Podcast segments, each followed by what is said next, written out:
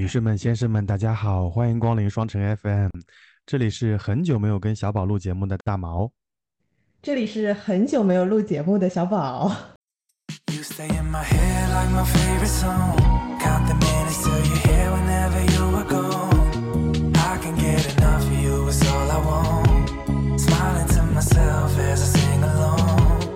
无论那个猪妈妈的包子你吃没吃啊，但是那个剧真的非常值得看。就是当你真的被迫停下来的时候，你才能听到这些原本属于世界的声音。我非无数次在脑子里脑补，他被湍急的水流冲走之后，我如何救他。我觉得享受生活，它不应该是一个未来式；关心自己，也不应该是一个将来式。它应该是从现在开始的每时每刻，你都应该要关心自己的身体。接下来我要去禅修去了。朋友是完全可以理解你的。并不会因为你拒绝了他就不跟你好了。如果他真的不跟你好了，你就不要跟他好了呀。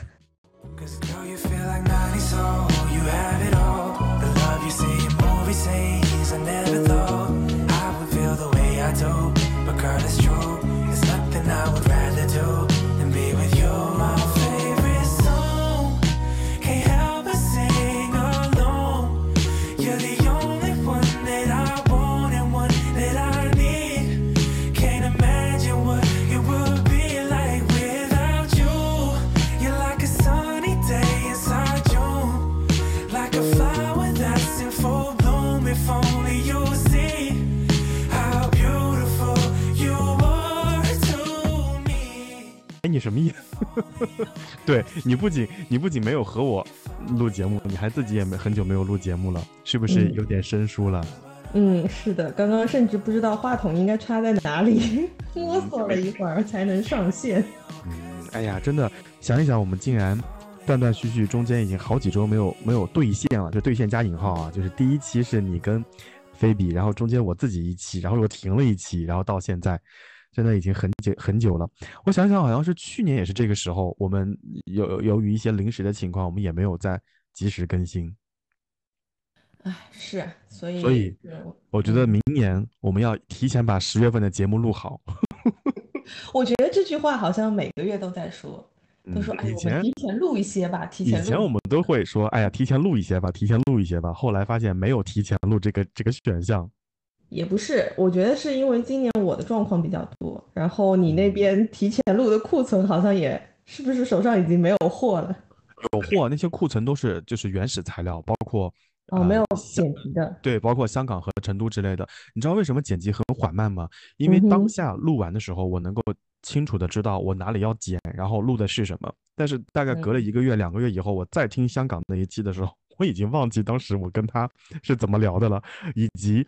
我也不确定哪个地方要作为重点，所以剪起来就特别特别慢。所以我就发现你剪音频的时候，你是跳着剪的，是吗？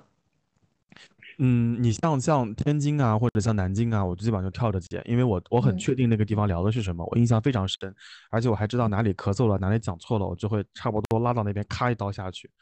但是有的时候就会忘记嘛，因为最开始在剪节目的时候，你会跟我说让我剪的不要那么干净，什么语气词呀、嗯嗯啊啊呀，该保留都保留。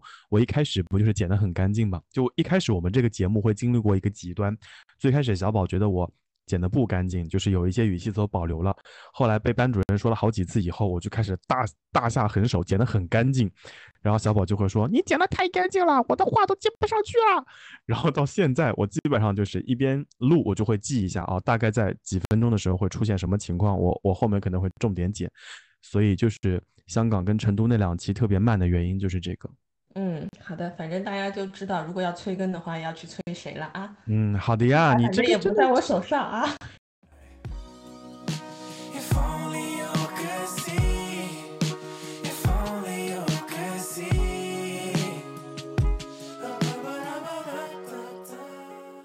大家看这个题目会发现，好像没有什么像往期一样特别呃聚焦的一个主题。那我们今天其实就主打一个，因为我跟你也确实好久没有聊天了，一个朋友的朋友之间的聊天，然后我们简单跟大家一起来回顾一下，因为现在已经到四季度了，马上今年就要过的，我觉得今年过得超级快，那我们就在还剩一点点时间的时候去回顾一下今年嗯，过得怎么样，以及还剩下的时间，看看是不是还有一些啊未完成的事情要去完成。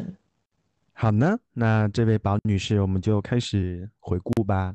所以，如果让你用一个名词和一个形容词来总结一下今年过到现在的一个整体的感受，你会选择哪两个词？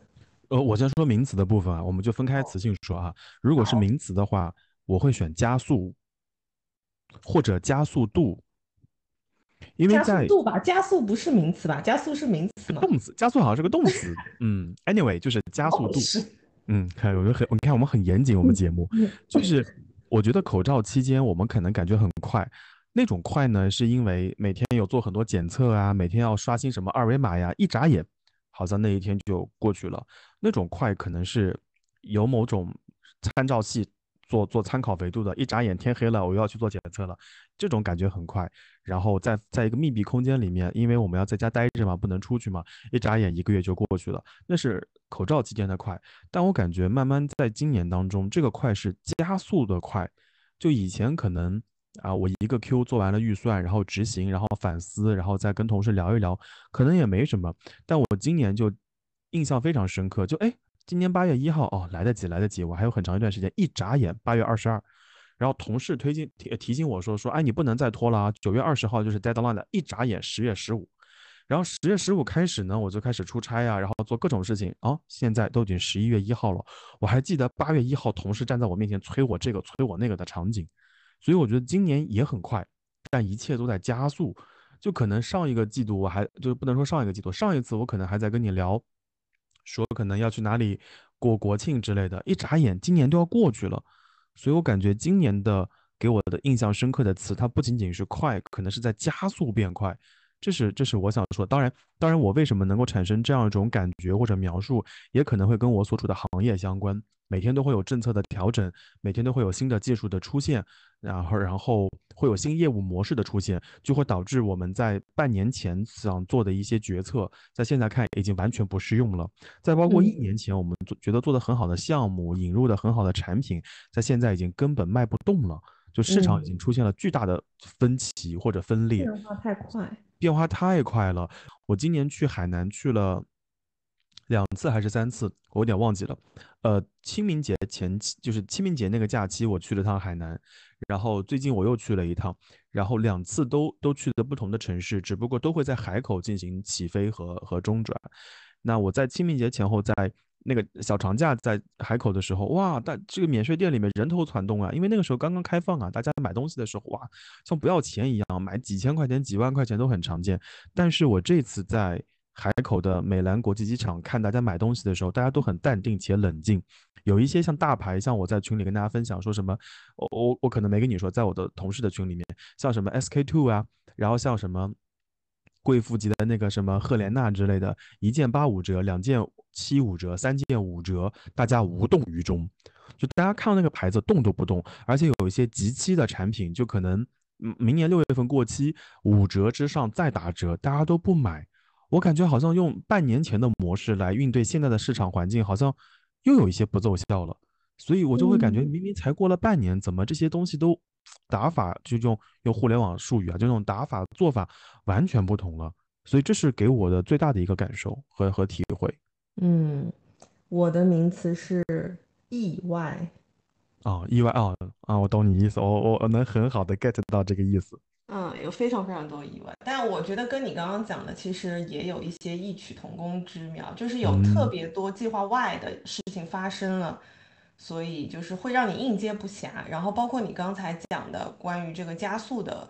问题，我其实体感上也是，我觉得可能，呃，我们在长大之后会不断的觉得时间过得越来越快。那以前你可能是觉得那个速度，如果打个比方，比如说是坐高铁的速度，或者你甚至是坐飞机的速度，到坐火箭，我觉得现在就今年给我的感觉简直就跟光速一样，就特别特别的快。然后好像，嗯，整个世界，然后包括我们周围的人，然后我们所在的。公司、企业也好，大家都想要就是去用这一年的时间去弥补前面几年的空白的那种感觉，就是整个的环境，我觉得都是这样子。然后，嗯，这样就会导致另外一个体感上，我现在会觉得，我我不知道你有没有觉得现在记性很差。然后我最近有个新的思考，我觉得可能不一定是你记性差，就是因为所有事情都太快了，然后就导致你很很多的印象就是很模糊的。但我觉得你的记性应该比我好一点，因为你刚刚还能，就是你经常能够想到说我在呃哪一年的某一个节假日去了哪里。我跟你讲，我真的完全不记得，我一定要去翻手账，我才能记得当时发生了什么。我我跟我的朋友还有同事讨论过这个问题，就大家记忆力变得不好。我们一开始开玩笑啊，有可能是因为口罩期间的一些影响或者后遗症啊之类，但这是开玩笑的版本。后来我们达成了共识，就是为什么大家记事儿记不住呢？是因为我们的以前的时间可能是整块整块的，就是我今天上午做个什么，今天下午做个什么，但现在的时间都是被碎片化了。对，就是可能这一块是做个什么事情，在这一块事情还没有结束的时候，下一件事情已经扑上来了，就是无缝衔接。就像你刚刚讲的那一点，我很同意。大家似乎在用这一年的时间要去追赶过去三年所欠下来的事情，所以在我们的公司当中，大家就会经常听到这个数据，说啊，我们已经追平了这个口罩前期的数据，啊，反超了口罩前期数据最好的时候，等等等等等等。所以。我觉得有可能是因为大家都想特别着急，要把这个弥补的这个这个损失给弥补回来，要再要再呃重新夺回这个市场，导致大家头手头上有很多很多事情堆在一起，所以这是这是我们能能够找到的比较合理的解释了。当然，可能还有别的原因了。嗯，是。呃，过得飞快还有一个一个体现就是我那个本子，以前我那个本子基本上一年，嗯，我感觉我是匀速在用的。就基本上可能一个月用十几页，一个月用十几页，多的时候可能会用二十多页。但今年不对耶，在飞快加速在用哎，就我可能到现在我我大概还剩一点点了。嗯，哦，你可能就是同一个时间单位里面你记的事情多呀，就其实就跟我们而且更而且今年我还做了一件另外的事情，就是以前我记啊，就可能记一记，反正这周也处理完了，这个月也处理完了，但今年多出来好几页，我需要复盘。我需要盘一盘之前做的事情，我有没有漏掉什么事情？可能需求是八月十五号接的，然后对方到九月十五号都没有催你，但那个事儿依旧没有完成，你可能需要继续盘这件事情。所以我真的觉得，就像你刚刚说的，其实不是记忆力变差了，而是要处理的事情变多了。嗯，可能你就是随时都在处理多线任务。对对对对对，对吧？嗯，包括其实呃，也不只是在工作上，甚至。就是在休假的时候，像以前休假就是你可能大块的时间就是休假，你现在其实休假的时候你也还是在处理工作，所以它变得整个休假的时间它也是碎片化的。包括我，呃，我今年会有一个感觉，我不知道准不准确，就是我印象中你以前去出差其实时间会相对长一点，然后你可能还会有留个一点点的喘息的时间给到自己在那个城市里，比如说溜达一下。但我觉得你现在不是，你现在出差整个。都好紧凑，就感觉你刚到那边没多久，你又是什么啊？晚上或者是早上的那个飞机，就直接又回北京了。是，我我也能感觉到啊。当然有可能这里面是因为一个差接着另外一个差，大家都都塞在一起。当然也有可能北京有什么事情要要需要着急回去处理啊之类的。但我也能够明显感觉到，跟以前那种悠哉悠哉、慢多多、慢多多的过法已经不太一样了。嗯，是是是，而且我们就今年，哎，今年我有来北京吗？哦，来了，来二月份，对吧？嗯，来过一次。你看，转眼 SKP 会员又要大，又这个积分又可以用了，你又不来。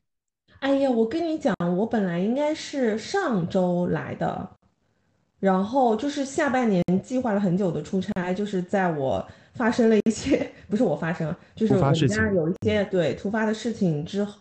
的时候，公司没有等我，因为我们每次去北京，他们都是大部队去的嘛，嗯，所以就没有等我，就我就华丽丽错过了，他们抛弃了我，自己去了，自己回来。那那我我也有在想啦，就是说后期如果说不是那么的忙的情况下，我可能会自己自己挑一个周末过来。嗯嗯嗯，好呀，反正我觉得可能等北京通暖气了，然后室内没有那么冷的时候，其实你来也比较舒服一些。嗯嗯嗯，好呀，好，这是刚刚的一个名词，然后形容词呢？如果让你用形容词形容这一年，你会用哪个形容词？超级无敌霹雳忙，就是忙忙到飞起。嗯，对，就我以前并不觉得，虽然说我身边的人都会觉得我好像每天要做很多事情，挺忙的，但我自己没有这个感觉，就我也不会觉得累，我也不会觉得我好像真的做了很多事情。虽然说后来就是他们都说我是时间管理大师，但我今年是真的觉得我自己做了非常非常多不同的事情，然后是真的很忙。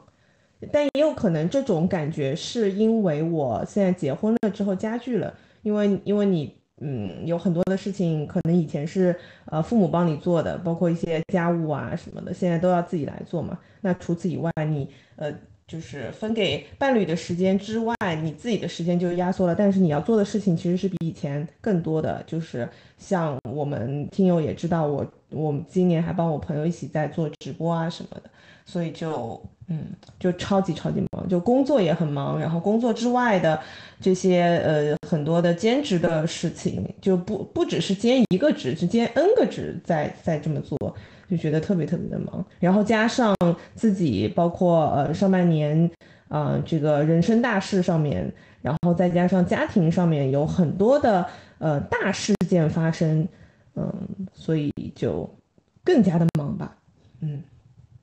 忙到现在真的，我我觉得我我现在整个的体感就是我忙到我现在想要结束这一年了，因为我觉得我已经忙到像是一个停不下来的陀螺，我必须需需要一个时间节点让我 被迫停下来。你知道吗？我刚刚就想说，我说你这一年就有点像陀螺，然后我我想的是不是时间节点，我想的是地上可能会出现一个小土坑，然后那个土坑让你这个陀螺进去，然后你就能够停下来了。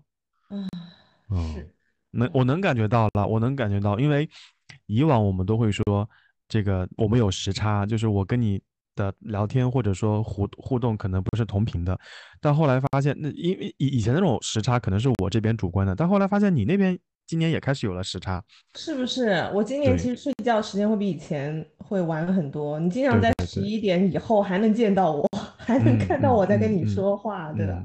以前是不可能的，以前我真的是，对，就很早就可能洗洗就睡了。嗯，哎，我先讲个题外话，我今天那个在办公室快下班前找同事去聊一些事情，他旁边有个小小伙子，我跟他没有任何的接触，他大概就看了我一眼，然后我回到工位上的时候，他给我发了条信息，他说你一定要多睡觉，我看你真的好疲惫啊，我我我现在就是处于像那种什么。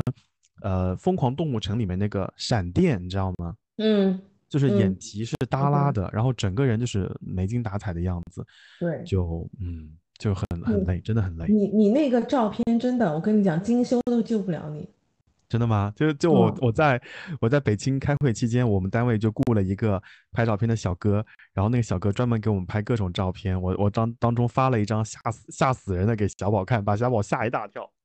真的，真的，一定要好好休息。嗯嗯嗯，好，因为我觉得今年我见到你的几次的时候，都都还蛮 OK 的。这怎么会就半年吧？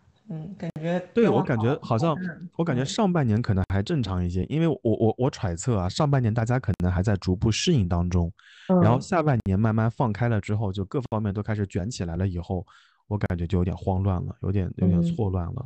嗯，是的，主要是休息不够，真的不够。真的，嗯嗯。好，这是你的形容词，就是超级无敌呃，超级无敌陀螺旋转嘛，对吧？对。我的形容词，我很难找到一个形容词。我想描述一个场景，就是你明明在啊劳作，比如说你在种地，你突然想起来你可能需要一个锄头，然后呢你就去找锄头，结果发现锄头的那个柄是断的。然后呢，你就要去解决锄头的病。你突然发现呢，钱不在身边，回到家里面呢去拿钱，发现那个门呢，门锁呢有点问题。找人把门锁弄开的时候呢，嗯，回了家以后，你又忘记了你你回家要干什么，然后又回到田里面耕地，耕到一半发现哦，原来我是要弄那个病。就是我今年整个状态就是这样的，我我找不到一个合适的形容词。我刚刚我在想，比如说捉襟见肘，好像我连那个肘都没见到。啊，我在寻，就是捉襟找肘，你知道吗？就是 一般就是把你的袖子拎起来就能看到胳膊肘，我在找胳膊肘。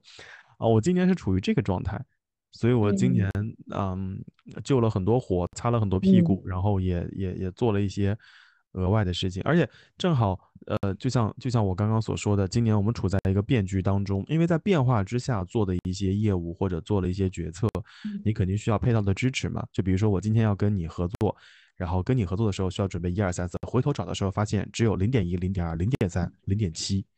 然后我就开始从头搭建一二三四，然后搭一二三四的时候，发现四还牵扯到跟八扯在一起，你就千头万绪，要突然面对这一切，而且今年给的这个任务指标就很决绝，就必须拆得很干净。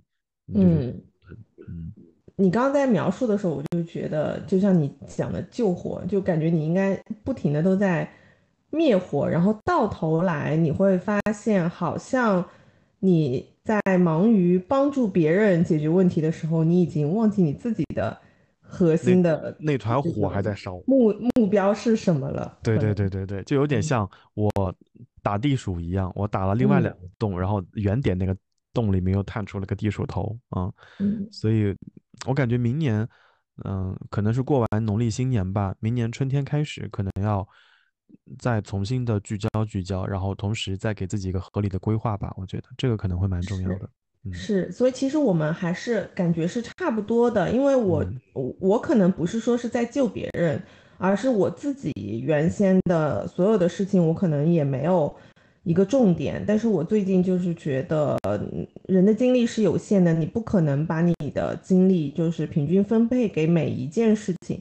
虽然说，呃，我之前一直说我们的时间有限，你需要去，呃，你想做什么你就去做，但是我觉得尝试之后还是要，嗯，自己尽快的能够找到你真正想要做的事情，然后要把，嗯，就是要怎么讲，抓重点吧。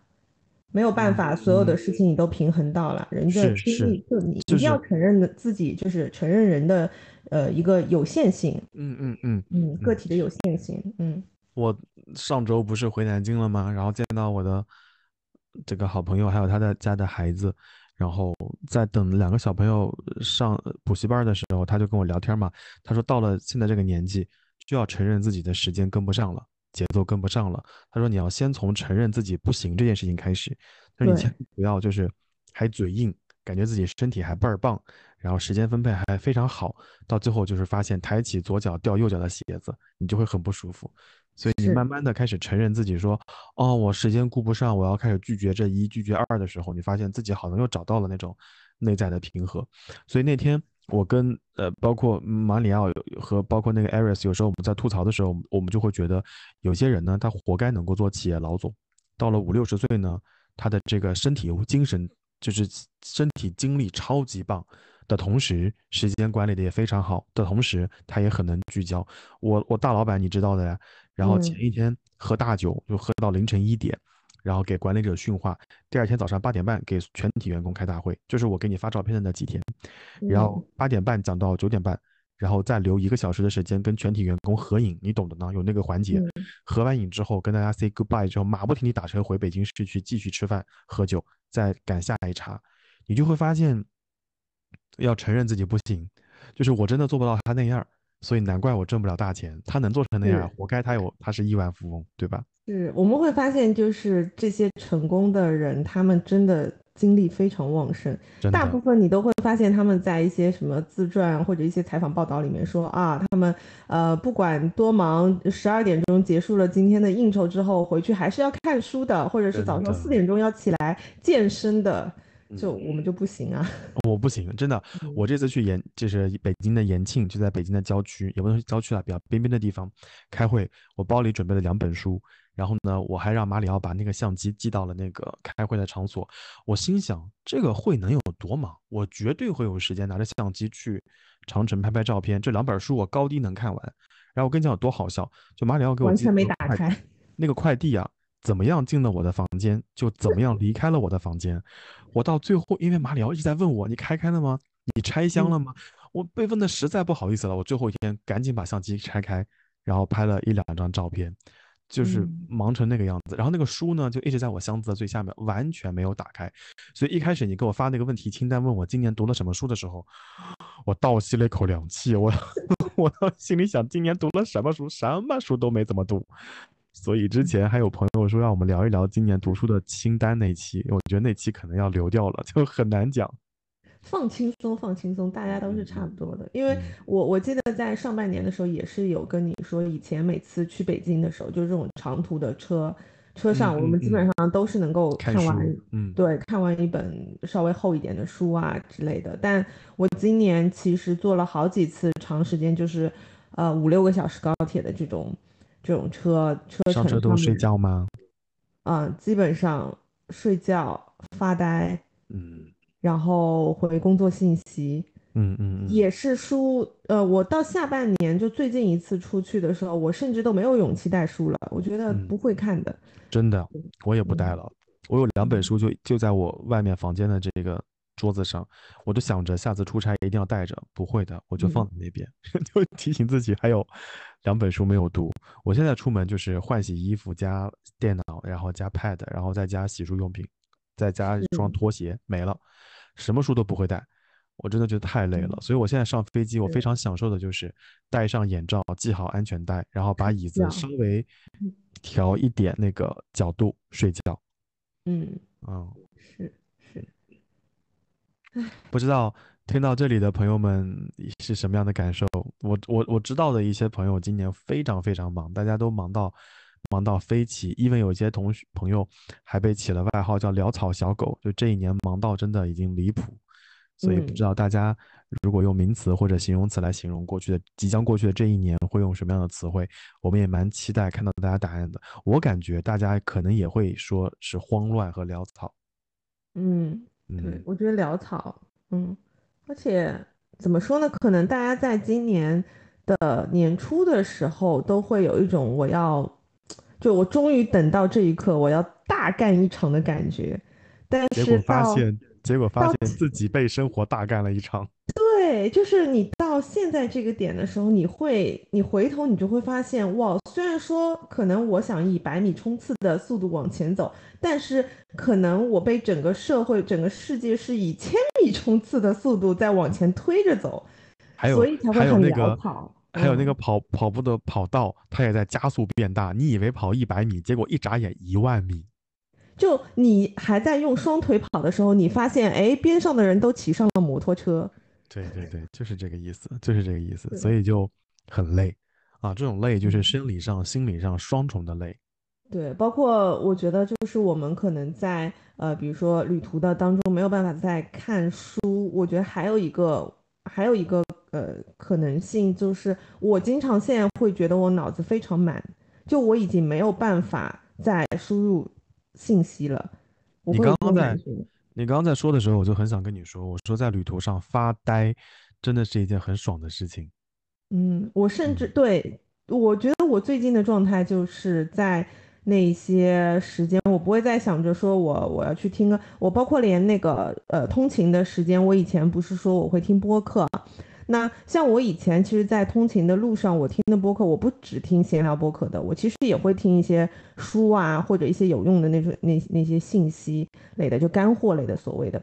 但后来就演变成，就前一段时间，我记得我有跟你讲过，我我是开始分类了，就是我可能早上上班的路上，我会听一些呃干货类的，然后下班回家的时候，因为脑子已经不动了，我就听闲聊的。我到现在就是最近这一个月，我发现我完全没有办法听，我只能听音乐，就我完全完全没有办法再听这种信息类的东西，我进不去了，已经我的脑子，所以就觉得就是太多太多的事情。就占据了自己的这个精力跟这个空间吧。嗯嗯，哎，所以我觉得有机会还是要给自己放放假，放松放松，放空放空。嘿，谁跟我说啊要放假？然后呢，对吧？有哎，谁能想到呢？对不对？真的是。你在你在休假的时候，总有一些饿死鬼看不到明天的太阳，他总要催你工作的呀。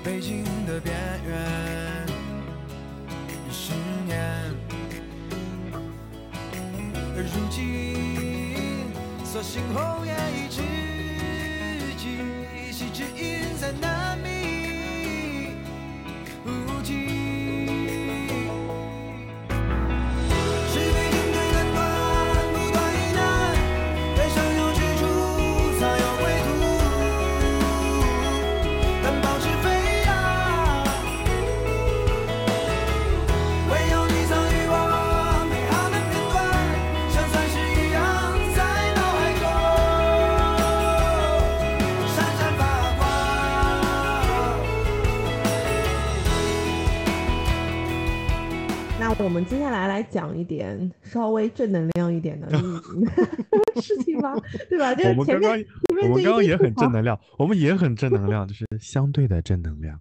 嗯，不太像我们的风格啦。对对对对对对。嗯哎，谁说我们节目一定是正能量的？不一定的嗯，我们是丧丧的正能量。啊！哎，你很会说啊！好好好，第二第二个问题，嗯，就是最近有没有，就是今年有没有解锁一些新的体验？就除了我们在呃今年那一期播客里面说到了一些呃比较大的人生的体验之外，哪一期播客啊？哎那些你没有做的事情，我们都替你试过了。哦哦哦哦，对不起啊，各位，就是我现在已经，你看这个记忆力真的是，我真的有点记不太得我们节目以前录过什么话题了。我可能对对我去年，经常需要回去翻。对我经常需要翻啊。嗯好，我我我先说一下，我今年，我想想看，这么多呃新奇的体验当中，有一些是不能说的，就是这个不能说，就是可能会触发敏感词。然后今年有很多呃奇怪的体，也不能说奇怪的体验吧，就是有一些很奇特的体验。对对对，比如说骑骑自行车喽，啊，坚持骑自行车喽，每天二十多公里、三十多公里，我觉得也挺开心的。当然，像北京今这两天稀巴烂的雾雾霾天，就可能没法骑啊，这可能是蛮好那你。骑车就是是骑共享单车吗？没有啊，有时候骑共享单车，有时候骑我自己的自行车。哦，就是你之前是不是有在群里面分享，就你有买新的嗯自行车，嗯嗯嗯嗯，是贵的那一种吗？啊，当然不是比它少一个零的那一种，哦，好的，少一哦个零是几位数啊？呃，四位数啊。哦哦，好的，嗯嗯，嗯。这一段不要给姐夫哥听到。啊，好好，嗯我接着说。然后除了这个之外，我今年正好有机会去那个乌兰巴托，呃，嗯出差和旅行嘛。然后在乌兰巴托的时候，我还去简单的上了一个禅修的课，因为在嗯我印象里面，我对于外蒙古的印象就是马背上的民族，而且我一直听说他们对，呃，中国的游客不是那么友好。但我后来发现，这其实是大家对呃乌兰巴托极大的误解或者误误会吧。就至少我在乌兰巴托感受到的应该是那些呃民众对对对游客的友好。然后我到那个乌兰巴托第一天，向导就开车带我们去草原上，因为他开错路了嘛，就乱开嘛。然后路上就出现了个蒙古包，我我的意思是我想拍张照片，他理解为说要进去，然后当时慌的一批，然后他带我进去了。进去以后呢，他叽里咕噜讲了一堆，牧民就端来一一碗马奶，然后有马奶酪啊给我吃，然后我当时就很紧张，我当时心里想就是蒙古嗯就牧民的这个蒙古包是不能随便进的，也不能乱摸。嗯然后后来我的向导就跟我说，你可以随便碰，可以随便拍照片，可以给小孩互动。我就问了个关键的问题，要不要给钱？他说不用给钱，一分钱不给。然后他给了一大碗嗯马奶，你没有喝完，那个牧民可能也会有点不高兴嘛，所以你就得全部喝完。就我就觉得哦，原来跟我理解的这个乌兰巴托完全不一样哎。然后后来嗯在之后，我们有机会，中间有一天就上山去禅修。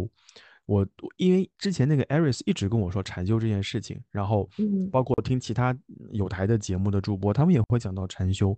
然后禅修这个课可能要花很长时间，然后又要去马来或者去日本啊之类的。突然他告诉我说，那个呃乌兰巴托也有那个 meditation center，然后我就跟他的就是向导啊，然后联系了一下，他就说那你可以去，然后因为你时间关系，我们只能一个小时他说这是例外，就是其他人都不允许，其他人都六个小时起，他说你就是一个小时，所以我就给你发信息嘛，我说现在我还有个窗口期，你还记得吗？对呀，对呀，对呀。我说我说我还有一个窗口期，接下来我要去禅修去了，就是不能说禅修啊，就是要要要冥想，要去静坐去了。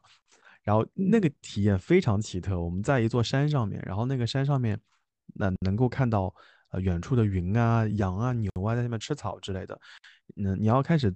那冥想之前，你会给那个师傅一个信号，就是此刻开始，我会进入到冥想的状态。那他会让你把一些信息啊都处理好。接下来啊，从你那个信号给出之后，你但凡一动，他就会拿那个戒尺打你，真的是认真的打。就我最开始的一两下，就是真的因为坐姿没有做做好，身上会有点不舒服，然后想挠头，因为头发有时候会痒。我真的，一伸手，哐一下就过来了。然后后来大概等了十几分钟之后，我慢慢进入状态了。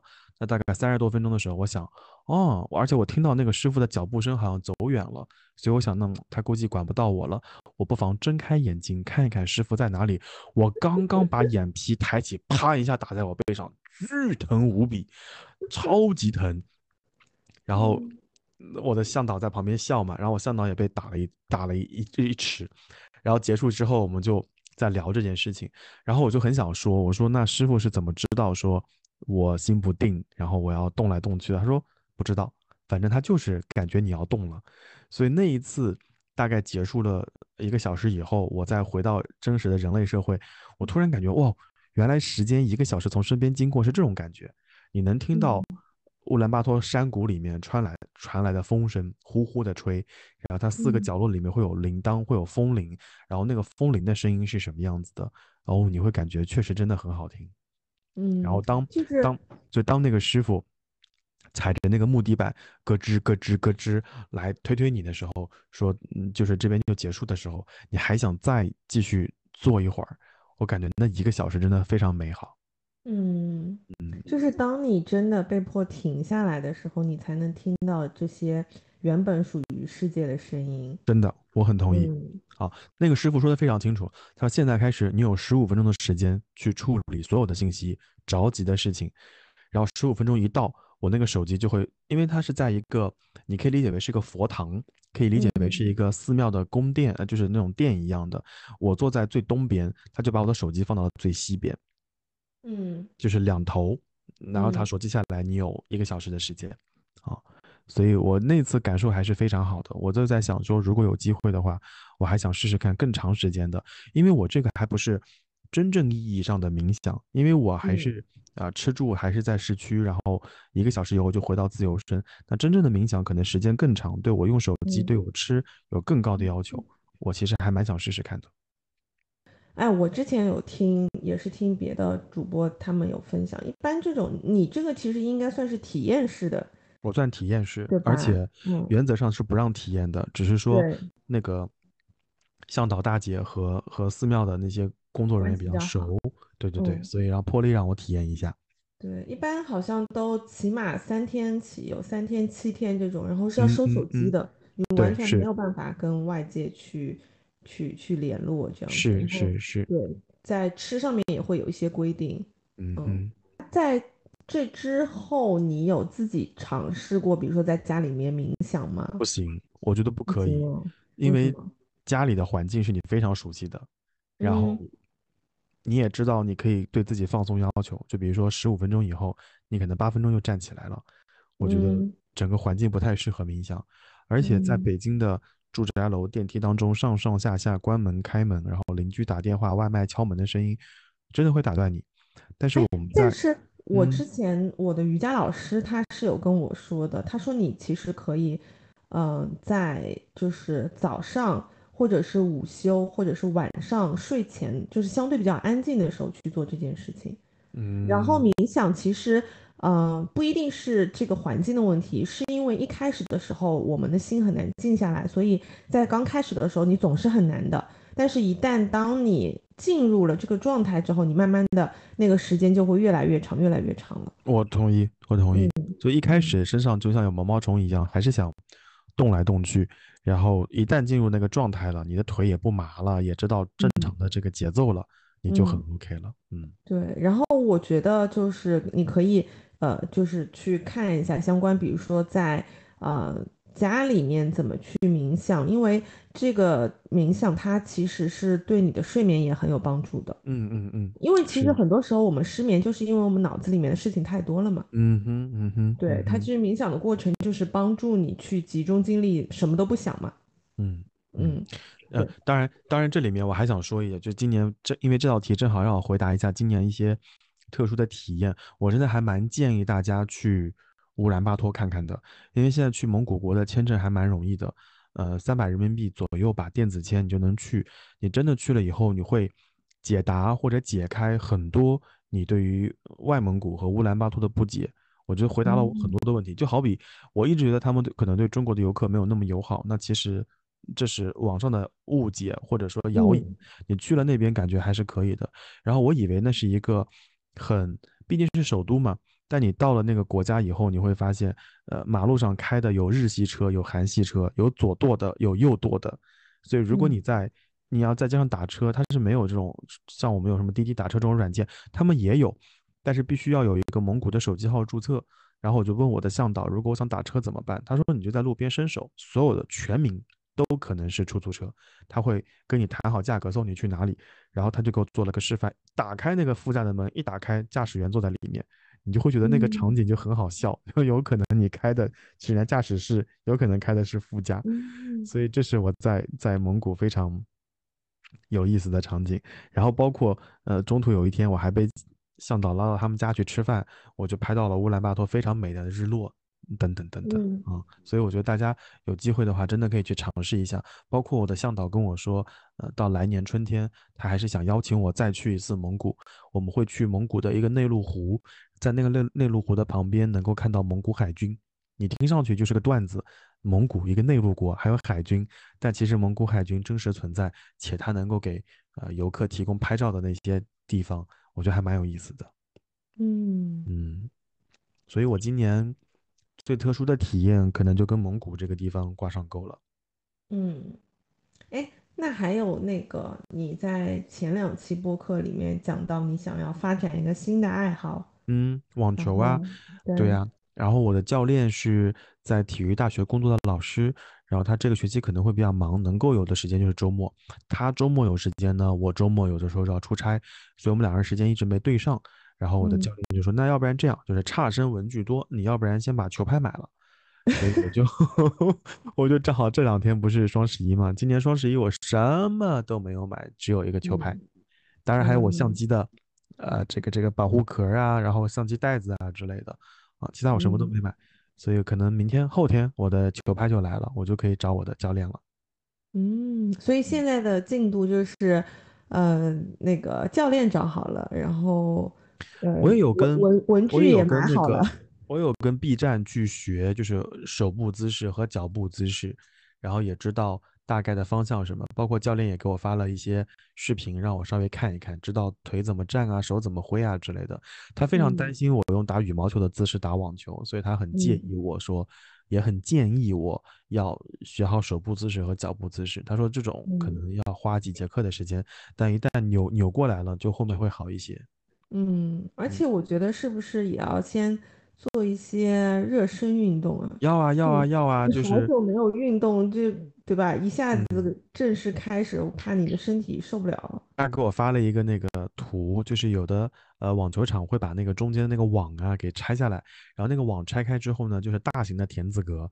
他说嗯有一个开合跳，你你想想那个就很刺激，就开合嗯开合跳跳跳跳跳。他说基本上要做开合跳，然后还要绕那个网球场跑。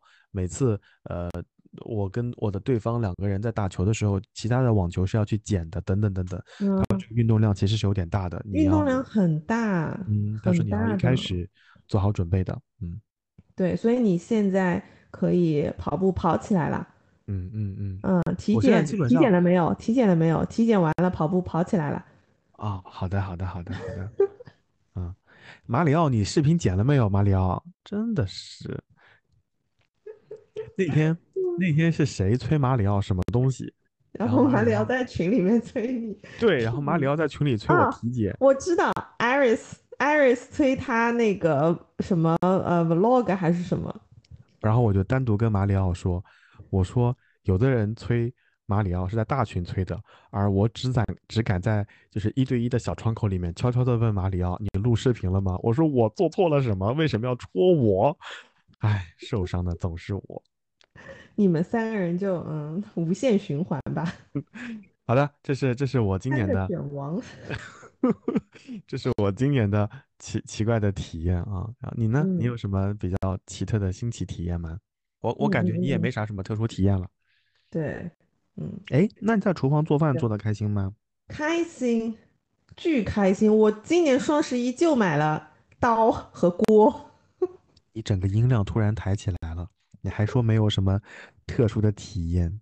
哎，真的就是我觉得食物就是做做饭是很解压的事情，然后美嗯食是可以治愈你的。嗯嗯嗯嗯，，对，今年你做的最好的，或者说你这小半年的这个做做饭的生涯当中，你觉得你做的最好的菜是什么？我做的最好的菜啊，炒青嗯菜。不不不不是，应该是香肠菜饭吧？什么饭？什么饭？香肠菜饭，就是香肠切成丁，然后跟香菜一起炒的饭，对不对？呃，不是，是香肠切成片和丁，然后放在电饭煲里面烧好之后，再炒个青菜进去拌一拌，又好哦吃又快手。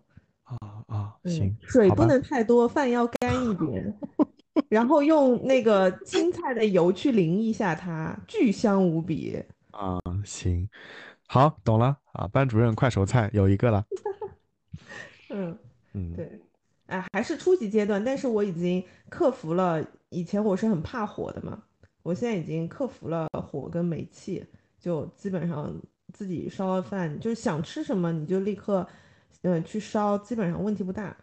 哎除了可能比较难一点的那种鱼啊什么，我可能还是不太行。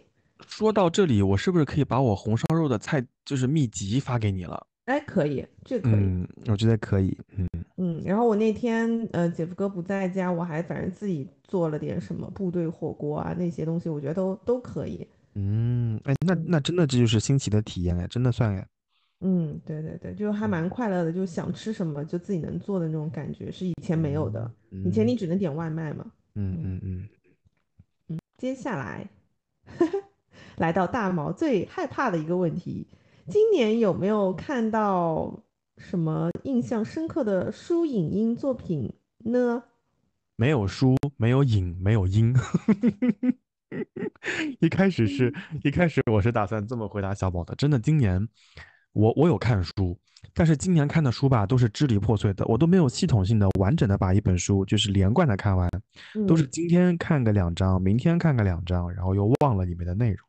是。那除了书之外呢？哎，书书书我没有说完，那虽然哦说。想帮你过渡过去了，已经。虽然说我今年没有什么啊完整看完的书，但我最近在看一本书，最近这本书嗯我看的还还算好，以至于我嗯已经忘记这本书的名字了。你要等我几秒钟，因为我在翻啊，找到了，这是一个德国作家的书，然后它有点像短篇小说集啦。这本书的名字哦叫《每一句话呃每一句话语都做着别的眼睛》，啊？嗯，什么？每一句话语都做着别的眼睛，你是不是感觉很奇怪？是啊有点诡异。他是一个罗马，他是会罗马尼亚语的一个作者，然后在德国工作之类的。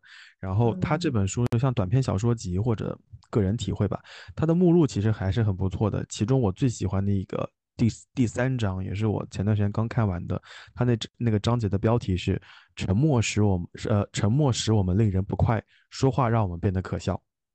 嗯嗯，我我我看的时候觉得，啊，果然是德国人啊，真的很无聊。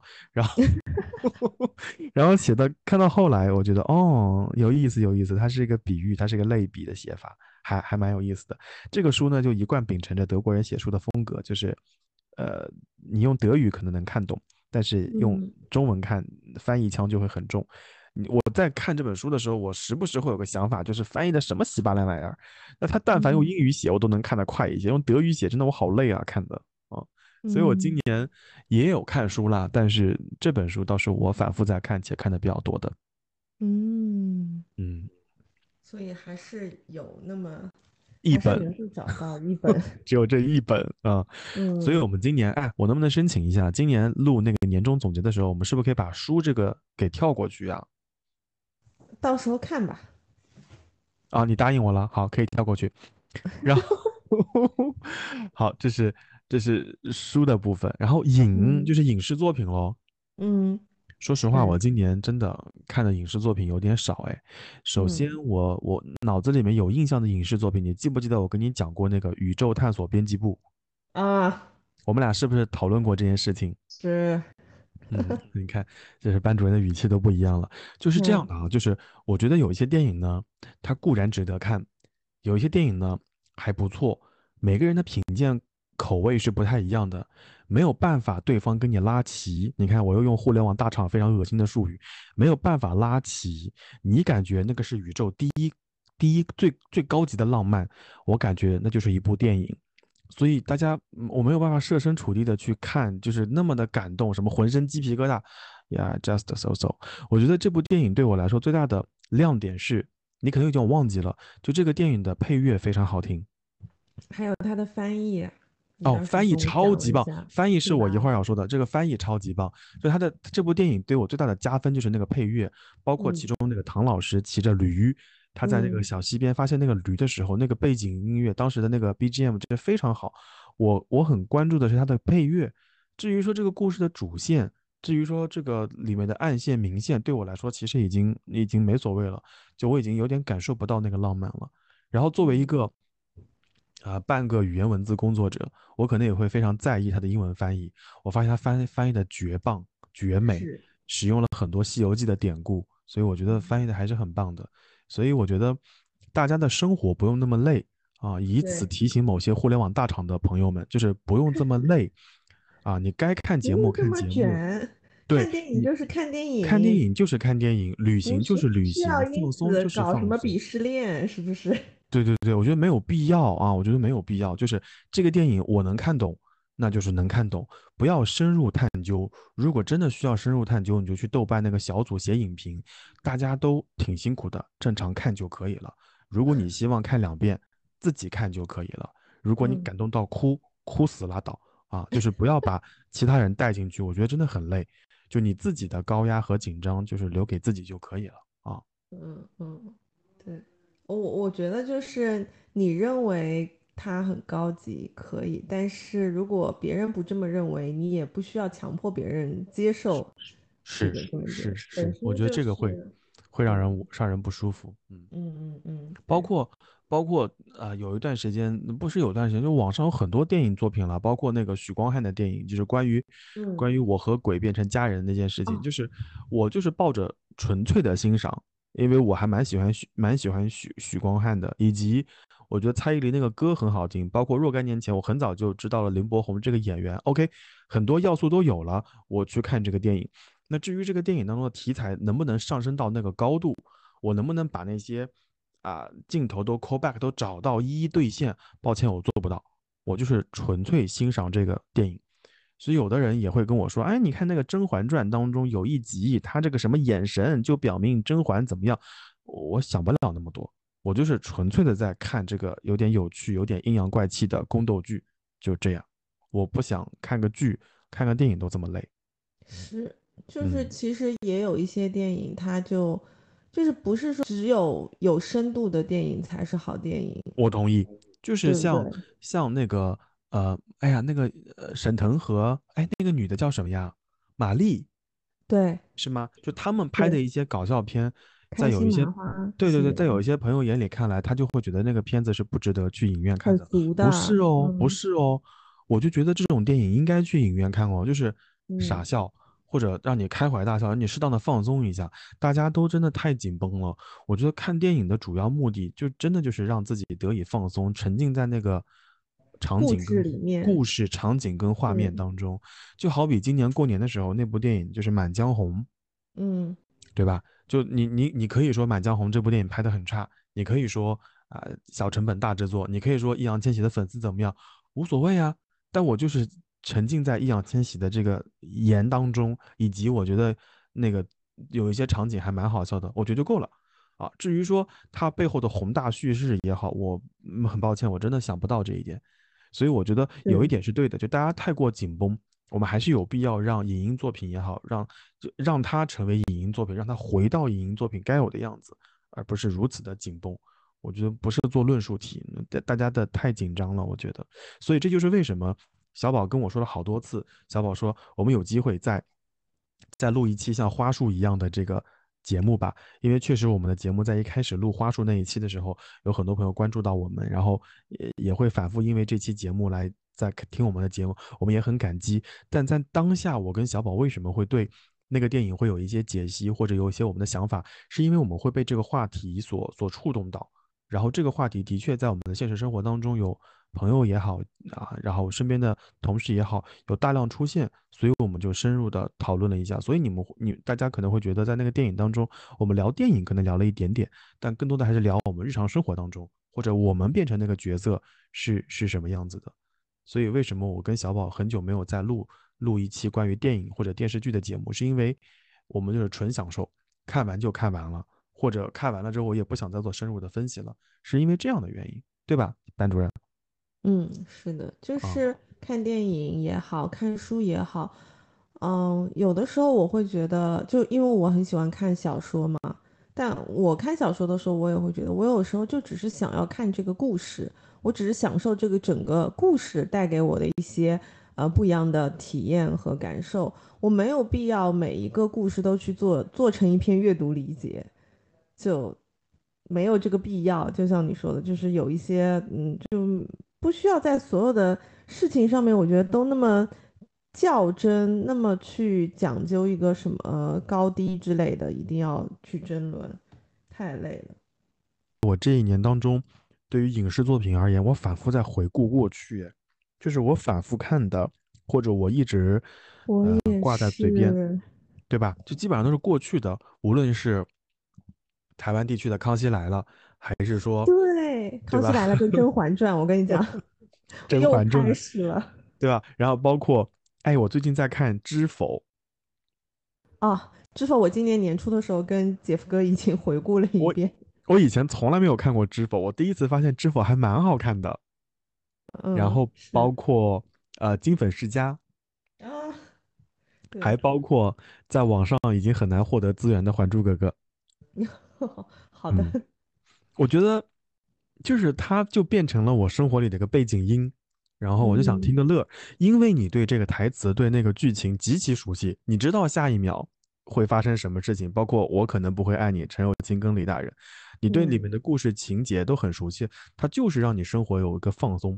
所以你问我今年有没有看到新的影音书，有点少，但我今年做的更多的可能是复习。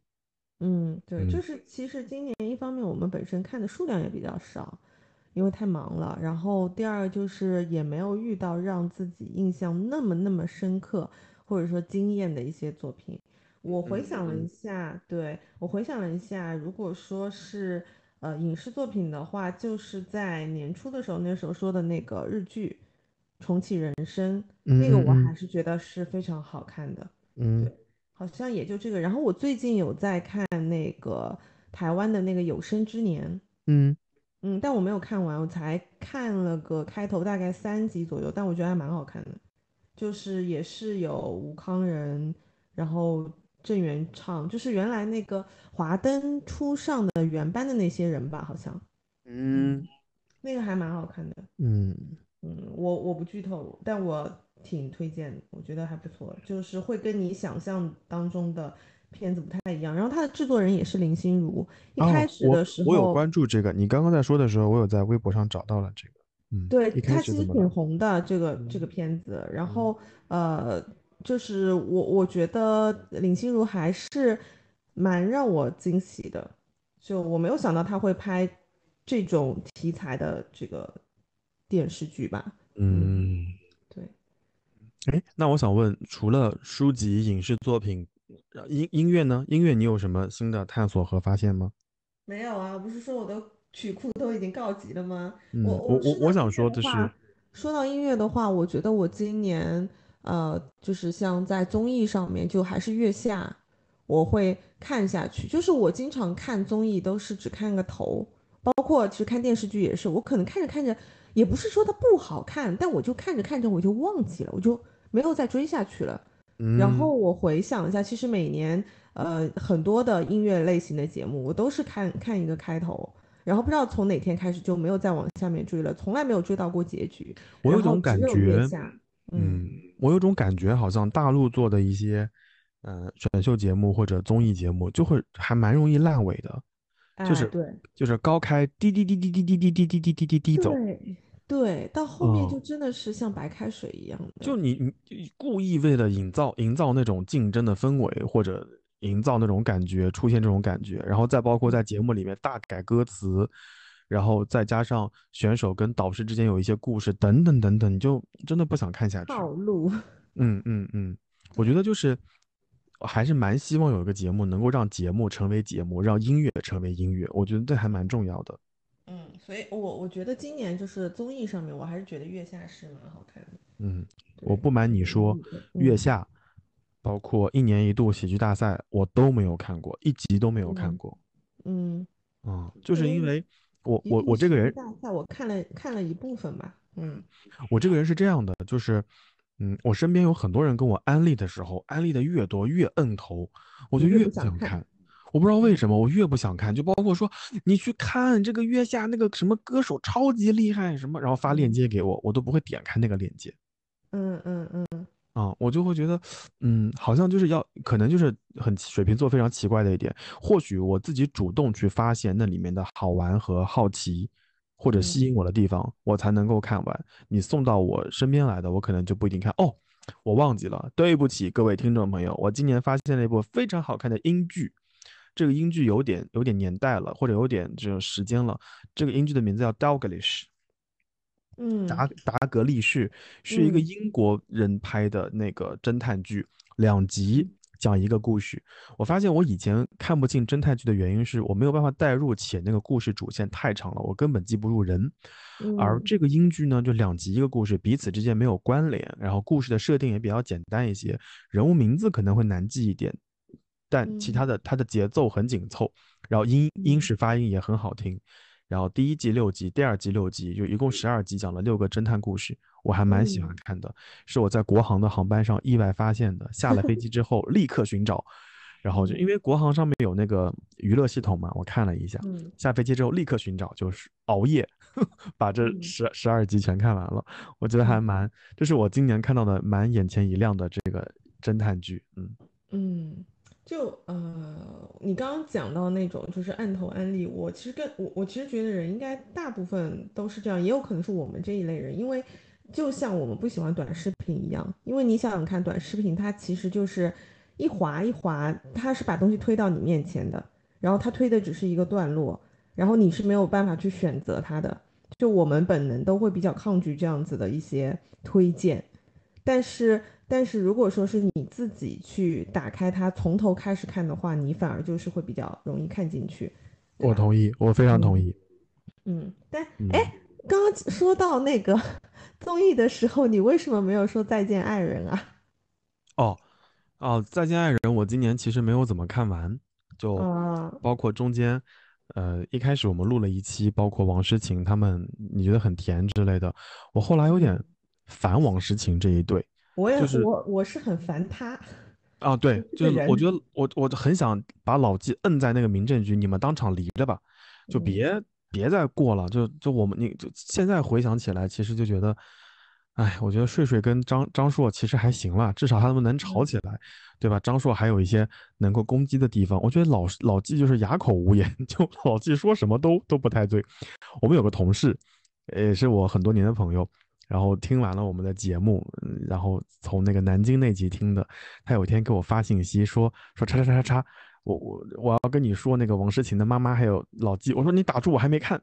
他说好，那你先看看完了之后我们一起生气。然后结果有一天隔了两三天，我给他发微信，他说啊，我还以为你要跟我说王诗晴呢。然后后来我说说说说说，我说我真的很生气，我 我觉得他妈妈真的也很离谱，真的。哦，我我还没有看到，我好像就是嗯看到上一次说 Anyway，就是我我去。我真的觉得，在两两年前《再见爱人》这个节目刚出来的时候啊，刚开嗯始的确给我们这种呃，对对婚姻生活、对亲密关系充满恐惧的人，给了一个蛮好的反思的材料。然后，但是到第二季的时候呢，因为我对对郭姐深深的爱，对佟掌柜的爱，所以我还在说这个节目是可看的，觉得还行。然后到了第三季，我就会感觉就暴露出了湖南卫视一贯的或者芒果综艺的这一贯的问题，就第一季高开，然后中间开始摆烂，然后就不听大家的劝，就越摆越烂，然后这节目就越来越不想看。所以很多朋友说，再见爱人》第三季就是已经想弃剧了，就不怎么想看了，到大家直接到最后一集离了得了啊。嗯嗯嗯，而且我我觉得其实这也不一定是，呃，就是怎么说，就是这个呃芒果台的问题。其实很多的综艺都会有这样一个问题，就是你到第三季的时候，嘉宾都很熟悉整个流程了，他就不像第一季来的嘉宾的这个目的会那么的纯粹，我觉得。就到后面，其实大家各自都会有一些自己的套路在那边。没错，even 我的朋友跟我分析说，其实傅首尔跟老刘已经商量好要离婚了，只是说傅首尔这个人设在这个地方，他必须保证自己一个情感专专家、语言文字工作的这么一个身份，所以在这个节目当中，通过这个设定。也告诉大家他要离或者不离啊之类的，而老纪有个缓冲，对对对，而老纪反正已经知道了这个结果，早晚要离，所以在这个节目当中表现出是这个样子的。反正是真是假我们也不知道，只是因为当众多这样的消息出现的时候，我就对这个节目的可看度和坚持程度就慢慢的降低了。所以到现在时至今日，我还在看第一季《再见爱人》，不瞒你说啊，就是又是在炒冷饭。又是在炒冷饭，对对对，嗯，所以这一年，嗯，影视作品、音乐，音乐刚刚没有说完，对，那影视作品你还有什么要说的吗？影视作品没有，但我书我有一个想说的。好呀，那你先说。对我最近在看一个，也是我以前不怎么看的，呃，类型的书，就是我在看，我不知道你有没有听过这本书，甚至你因为没有听过，它的名字叫《巴别塔》，不是一个公众号吗？不是，没有听过是吗？它是一个系列吗？还是什么？哦，不是，它就只是一本长篇小说。哦，我没有听过这本书，sorry。嗯，他其实得过很多奖。他的为什么你没有听过？是因为他的类型，我觉得他是有一点像《哈利波特》。哦，魔法世界。那不好意思，我我可能会选择不看。嗯，我我知道，就是为什么我会提，就是不是说这本书啊，就是因为这个书我其实因为它很厚，我只看了大概当呃前面的十分之一，可能还没有没有看完，因为我当时是看了一段时间之后，就就是家里面有一些事情，我就不在家了嘛，所以就没有再再往后面再看。那我当时想看这本书的一个原因是。呃，首先它的推荐上面，当然它是什么横扫各大英文图书畅销榜单，什么什么什么狂揽什么星云奖、英国图国国家图书奖一一大堆的大奖这些之外，嗯，就是它的故事其实是跟中国有关系的。它的主人公是一个呃，就是他的故事是从广州开始讲起的，但是呢，就是又是就是就是因为一些魔法的这个怎么讲？魔法的原因，然后这个主人公他就又被带到了那个就是英国去，然后去学习这个魔法的这个世界。然后那个巴别塔，它其实就是一个一个一个地方，然后他们是在那个里面会练习一些魔法啊之类的。然后，但是他另外一个吸引我的点是，他讲到的是，嗯，跟翻译有关，就是它会涉及到很多的语言，然后，然后它的整个的翻译也。比较有意思，所以促使我去看了这个书。但是我看这个书最主要的一个原因，其实就跟你刚刚在讲到去乌兰巴托去禅修，包括去呃，包括你看那个英剧、那个侦探剧，呃，是一就是一样的一个感觉。就是我现在觉得我不能只看我感兴趣的东西，因为我我最近在思考，并且发现一个问题，就是你有没有觉得这两年你会觉得身边很多。奇奇怪怪的人好像越来越多了，然后包括网上也是。然后我我以前把它归因为是以前我们没有网络的时候，这些人他也存在，但是我发现不了，就是我们之间没有连接。但是现在就是因为网络讯讯息的传达比较快之后，就他们就暴露出来了，就其实就跟新闻一样，就以前也可能也发生同等呃数量的这个各种的事故或者意外，只是因为没有报道，所以我们不知道。我以前是这样子觉得的，但我最近觉得不是，我觉得可能真的是信息茧房的问题。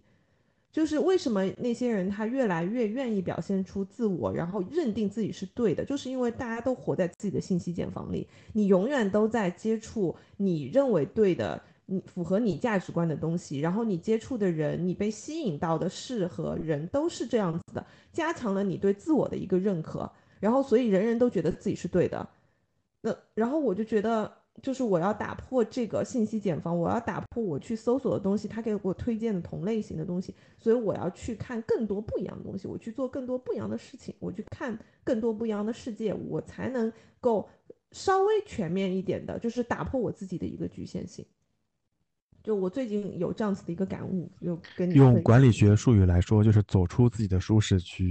啊，对对对对对对，嗯。或者从另外一个角度上来说，就是改变选择的惯性。就比如说买书的时候总会看这类书，下次就是别从这儿买，绕过这个区域去下一个区域，就是规定自己一定要在下一个区域买一本书走，可能就还不错。就好比以前我还蛮。抵触听嘻哈的，抵触听摇滚的。你看我听的歌就是固定、无聊且单一，但我就那一次就是明确要求自己一定要在这个歌单里面听三首。哎，我后来发现还是有一些歌是值得听的。是是是，嗯，对。好，这是这是书的部分，然后音乐的部分，今年我主要也是在复习。我觉得听周杰伦呐，听陶喆啊一些老的专辑。我真的深深的感慨，我觉得当下的华语乐太好听了。我真的深深的感慨，当下的华语音乐真的是要完，一坨屎。真的，大家写的歌就是会被骂死。不会不会，就大家的歌就是口水歌，然后歌词没有什么寓意，就是没有什么文化，就像读了。对不起，这地方可能会有一些冒犯。就歌词，你感觉就是。什么？你爱我？什么？下一秒就跟我走？就是诸如此类的大白话，我我感觉伊文都没有必要写成歌。不一样了吗？对对对对对对对，他可能现在追求的是快餐呐。对对对对对，没有错没有错。但现在回过头来听当年像周杰伦的一些专辑，包括陶喆的一些专辑，觉得天呐，真的惊为天人。包括而且在二十世纪初，不对不对，二十一世纪初那个时候，零一年零二年的歌很流行用弦乐做做背景，你就会能听到。哦，这这是提琴哦！天呐，这个地方是什么琴什么琴？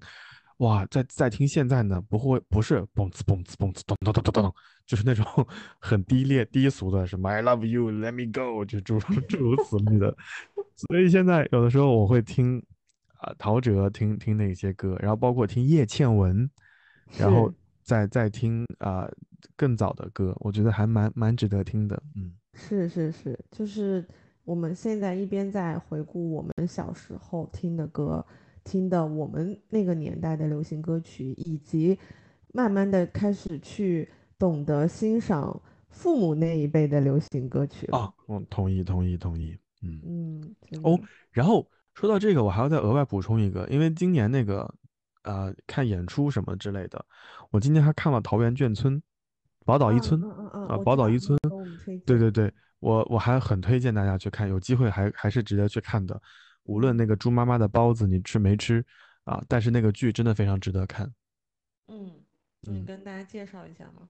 嗯，基本上就是讲了那边在在在四几年的时候，大家从大陆地区躲到了台湾，然后在那个地方建立起眷村。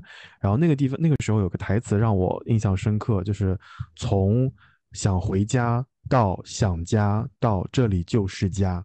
把整个故事都串联起来了，讲了小时候的那代人，讲了父辈，然后讲了他们以后的回忆啊之类的。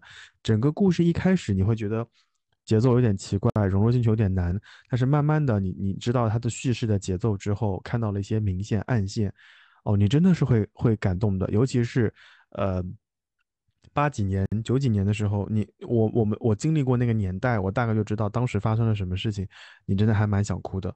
然后，尤其是在上海，不得不说，上海的文化演出市场是要比北京繁荣很多，有一些台词都没有被被过滤掉，你就会觉得说，哇，真的很感慨。然后再包括音乐响起的时候，你真的还还挺感触的。尤其是我那一场的第一排的正中间，坐了几个眷村来的叔叔阿姨，就是白头发，头发花白，还有一些美籍华人，啊，中途嗷嗷的哭，然后会有翻译告诉他们当时发生了什么事情啊，然后到最后那个赖声川出来跟我们打招呼的时候，还是蛮激动的。嗯嗯，反正我觉得有机会可以去看了。然后看完这个之后，我也有点想去。我现在能够理解艾瑞斯说的那个看话话剧的快乐，所以我嗯我可能今年十一月或者十二月有时间的话，我可能还会再去看一两出话剧。嗯，那种沉浸式的体验跟你在就是呃什么呃电视啊之类的上面看不一样，到的不一样不一样，完全不一样，这个其实就跟你在在车里面听 CD，跟你去现场看 live 是一完全。不一样。对对对嗯，而且嗯你真的只能沉浸式的听，因为你呃沉浸式的欣赏那个剧的表演，因为在嗯那个现场，你掏出手机发信息会有光亮，你旁边的嗯人就会咂嘴咂你。但是如果你用手机拍那个舞台，立刻会有工作人员出来说不许拍。嗯嗯嗯，哦，所以就强迫你必须沉浸式的体验，我觉得还蛮好的。嗯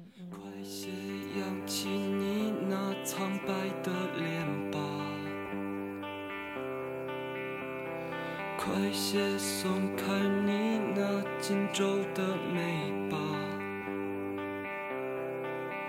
你的生命它不长，不能用它来悲伤。那些坏天气。终于都会过去。人们都是这样的匆忙长大，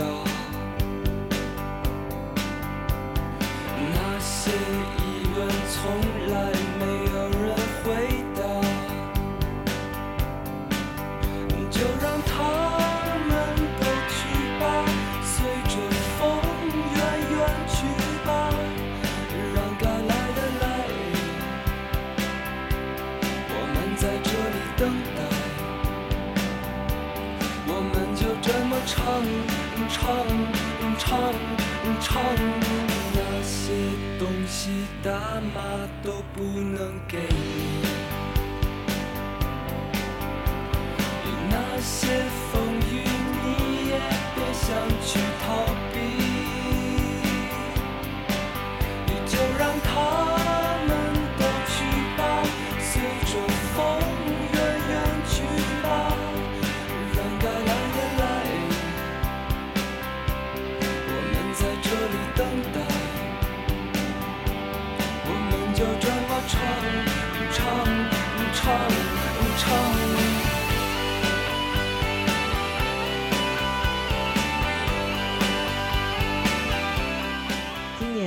的生活上面会有一些其他的一些改变吗？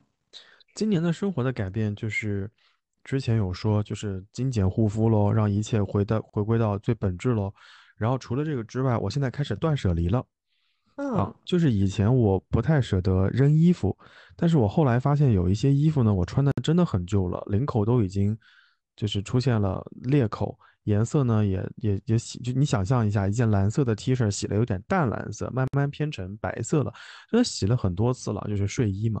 我后来想，那这样的衣服就与其在家浪费掉当墩布，还不如说捐给有需要的人。所以我最近在有计划的清掉一批一批衣服，我的衣橱就是前所就是肉眼可见的少了很多。啊，这是一个，然后还有包括上次你跟菲比说完快销以后，我有很多品牌的衣服我也不再买了。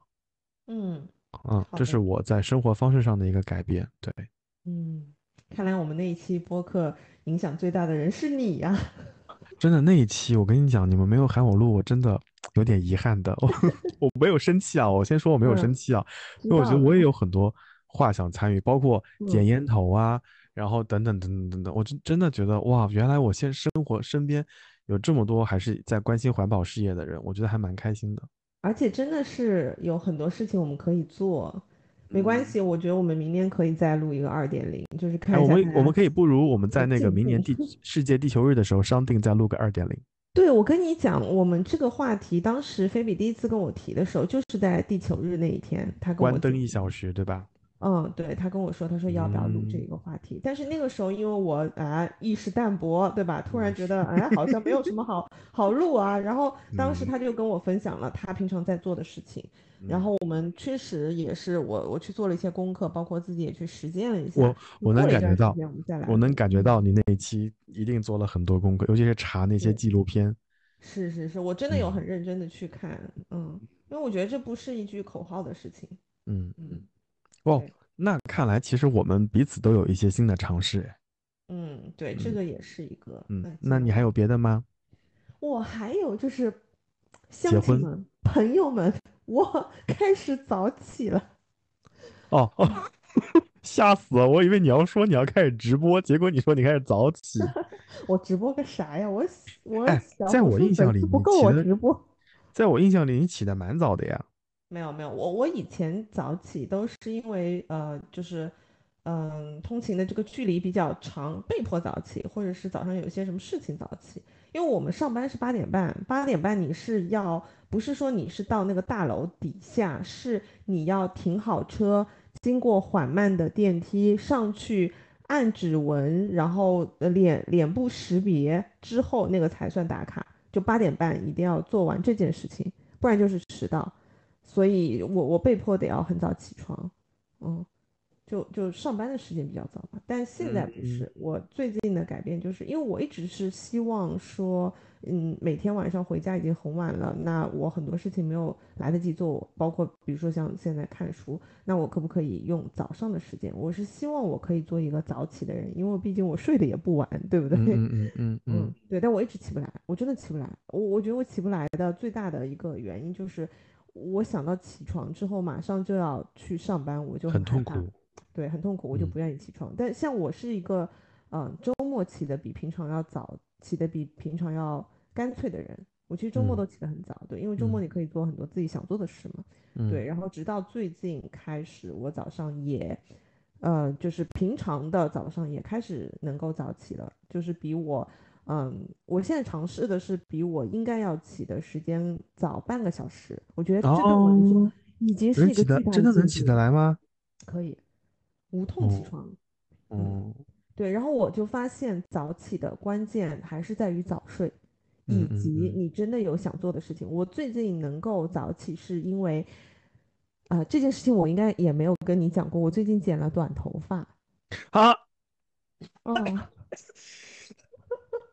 很吃惊吧？我我是 sorry sorry sorry，你快十多年没有剪过短头你发了。快点拍照片给我看一下，right now。嗯，好，我现在发给你，等一下啊、就我继续讲啊，因为剪了嗯，短头发之后，你就必须要早上起来哦打理一下嘛，不然会翘，因为快到冬天了嘛。嗯嗯嗯，嗯，我这有一张照片，哦，还蛮短的，其实。美的美的，咦，好看的嗯好看的，而且这发色很好看，嗯，这发色是原来的发色了，对，就这就就是配衬上了这个这个这个底子啦。哦，好看的好看的，嗯，就剪了短头发，因为你你应该上一次看到我短发还是我在大学的时候吧，哎，是的吧？对吧？真的十十多年嘞，没有剪过短头发，但就是最近非常想要重新做人，好好生活，所以就剪了个短发。嗯，嗯，对，这是一个原因啦。然后第二个原因就是我最近有开始研究养生，嗯，所以呢，我要得早上起来煮什么山药苹果茶啦之类的，嗯，所以就被迫会早起。对，蛮好的，蛮好的，蛮好嗯的。所以然后因为早起之后，现在晚上就又开始变得要早睡了。嗯，对，就我觉得这是一个良性的循环。然后我我想说，争取能够再往前把时间再往前提，提早一点起床。那可能我有朝一日就能够实现早上起来看书这件事。四点半哦，那太早了，那太早了。啊，五点半。啊，五点半六点的样子吧，我觉得已经够了。你你是个狠人啊！我觉得，嗯，就这么多年了，我真的是各位朋友们，我尝试早起失败了大概有八万次吧。而且我每一次决定要早起的时候，我比如说我把我的闹钟往前提了半个小时，那一天我一定会睡过头。因为我知道自己有半个小时的缓冲时间，所以我闹钟一反而会开继续睡觉，。然后迟到。对，哎，我很想问一题啊，就是，就你既然早起那么困难，有的时候你们家离那个酒店还那么远，我们还约个比较早的时间，你是怎么起得来的？啊？什么什么东西？就是我们去苏州玩的时候嘛，就我去苏州玩的时候，你家离酒店不是有点距离吗？还是有点距离的。我们把时间约的如此之早，你是怎么起得来的？啊，因为要去见你啊。嗯，那你那那那也是早起了，那也很辛苦啊。呃，不是我我早起的痛苦的点不是早起本身啊，是早起去上班。是要去对周末，如果是去做很快乐的事情，我早起是没有问题的。就比如说去迪士尼的时候，我早上可能五点钟我就得起床要出门了，因为要开车过去啊，路程啊之类的。嗯，对，所以我觉得关键的问题一个是早睡，还有就是你要在平常也能找到你真的想做的事情，你就能早起。嗯嗯嗯嗯，好的吧？嗯，对，嗯，就还有就是养生，然后以及有很认真的。在规划思考，就我可能很多的一些改变都是，都是源于我想要好好的，嗯，保持健康。对，然后其实你也知道，我练瑜伽练了很多很多年了，然后但是瑜伽它其实我现在还是觉得可能真的不太够，就我还是需要再加一些呃有氧的那些训练啊之类的。所以就最近也有在安排，说是不是要在运动的计划当中再把这个也加上去？嗯，蛮好的，蛮好的，我觉得确实减少一些兼职的活动吧。嗯，对，嗯，播客还是要录的啊。啊，播客还是会保持会录的，这个是没有问题的。对，好的，好的，嗯嗯，好，这是今年的一些改变。然后那有说改变，那其实今年还剩。那么一捏捏时间，然后今年有没有什么还没有完成的事项？嗯，我就还是真的希望我能够多看书。就虽然说我我觉得我的真的是卷死我了，看书那一期是必须要录了。不是不是因为这个，就是虽然开玩笑了。嗯，虽然说我我现在觉得，呃，比如说听播客啊什么那些信息，我也没有办法去去去输入，但是，嗯。怎么说？就是我不知道你有没有这种感觉，就是你录播客，因为也是一个输出的过程，真的是你输出的多了之后，你就觉得自己的储备不够，嗯，然后就还是会想说要努力的再多去多看一看，嗯，对，如果你没有时间出去走，去去去旅行的话，那至少能够看看一点书吧。哦，好，所以就是可能想多看看书，然后嘞，没有了，还有就是多休息吧。好可怕！这个女人，这今年还剩两个月，你要多看书，多休息，你这太可怕了。不然嘞，你要多完成 KPI 吗？没有，我以为你会说就是抓抓紧时间来一趟北京啊之类的，我还准备说北京欢迎你，结果来了一句多看书。嗯，多休息啊，休息就有时间来北京找你玩了。嗯嗯嗯嗯，我今年的打算就是，嗯。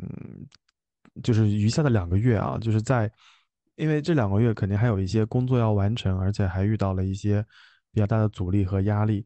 那在在完成工作的同时，我可能想今年再抽点时间去一些从来没有去过的地方，无论是国家还是中国的某些省份啊、地区啊之类的。我这次去，嗯，比如呢？啊，我我先说这次嘛，我这次去海南去了一个地方叫琼中。就是中部的中，琼中苗族黎族自治县，嗯，它其实是一个不太发达的县，然后它没有什么特别明显的产业支柱、支柱产业之类的。但那个地方有个景区叫百花岭，然后那个百花岭当中，一般游客都会按照正常的路径坐缆车上，然后坐缆车下之类的。然后这次我跟我弟两个人就选择不走寻常路，选择了一条非常难走的路下山。期间，我们因为那天水流非常大，我很那那些工作人员建议我们不要就是冒险从水流里面走，然后我穿的是拖鞋，然后我弟穿的是球鞋，我非无数次在脑子里脑补他被湍急的水流冲走之后我如何救他，以及如何用那个长柄伞去勾他等等等等。后来我们就有惊无险来到了楼下，然后最开始呃地来到了平地，最开始工作人员跟我们说走半个小时，其实我们在里面走山路迷路大概。一个多小时吧，我觉得那一个多小时就像进入了原始森林，然后呼吸了新鲜的空气。所以我可能今年想去的一些其他地方，就是慢慢的想去解锁一些更加接近自然的地方，就像今年在乌兰巴托看到的那些草原啊，然后那些山啊之类的。我可能觉得过往的这三年或者这一年在在密闭环境里面待了太多了，我还是想回到自然里面去。对，嗯嗯嗯。所以你问我说，呃，想去哪里？不一定是看火山，不一定是去森林，只要在自然环境下，我觉得都还蛮好的。然后，对我也想想说，这两个月我也想看一些书，但是我不敢就是立这个 flag，我很担心这个书看不完，所以我只能说把我今年买的一些书，然后案头的书开了封条的，然后读了一两章的，我想尽快看完，不要把这些书留到明年去。哎，你说到这个，我还有个发现，就是我虽然今年书看的没有前两年多，但我今年买的书比前两年多。天哪，那我不知道为什么，我就疯狂的在买书。那你压力大吗？我不大，我不知道，就我觉得我我可能买书是我排解其他压力的一个方式。有可能的，当你看到这个装帧很好看的书到家拆开封皮儿的时候，会有一丝呃开心和和和激动，会有的。而且我今年其实有蛮多次是在上班的时间。就可能是下午的时候，我我已经觉得压抑到不行了，然后我就会要去书店，就我哪怕溜达一圈，我会觉得舒服很多。那可能我在溜达的时候，我可能就会买个一两本，哎，最近正好看到想要看的书，然后那边正好有，我就会买。嗯嗯嗯，我我我觉得我我其实这两年，或者不能说这两年啊，最近这段时间，自从马里奥帮我买了那个相机以后，我会把。呃，相机随时带着，随身带着，然后我会刻意找一段时间出去溜达一下。你像今天中午原原本我就要吃麦当劳了，后来我想啊，新相机到手了，我高低得出去溜达一下，所以我带着相机就硬生生出去吃了个饭，拍了个照片，又回来。哎，我觉得会很舒服，至少你身体啊动了一下，然后眼睛也舒展舒展了，我觉得还蛮开心的。是，其实。呃，我在之前有看到一半的一本书，也是今年比较红的一本书，叫《精力管理》。嗯，啊，对。然后那个书里面，它其实也是讲的，它就是说，呃，他解释了一个现象，就是，呃，大脑有的时候就像有一些办公室的人，他为什么长期工作之后会，比如说发生猝死的现象，就并不是说他体力上面的问题，是他大脑长期处于同一种状态嘛。然后就就会比较比较容易累。那其实像中午的这个时间，如果说你是出去走一走，然后你去吃个饭，呃，去代替吃麦当劳，加上在办公室睡觉，你可能得到的，你大脑得到的休息是比你原来的那种那一种就是躺着或者是趴着的休息要来的更好的。就是它需要有这样子的一种一种切换在里面。对，所以，我我觉得你。嗯，用这样子的一个方式去，呃，度过你的午休的时间，其实可能会比你原来的那样那样子的方式会更加更加得到放松。嗯嗯嗯，就中午中午戴着耳机喽，然后听想听的歌，然后提着个相机，跟个老头儿一样，然后在高楼大厦里面穿梭，找一些好看的角度拍拍照片什么，真的很开心。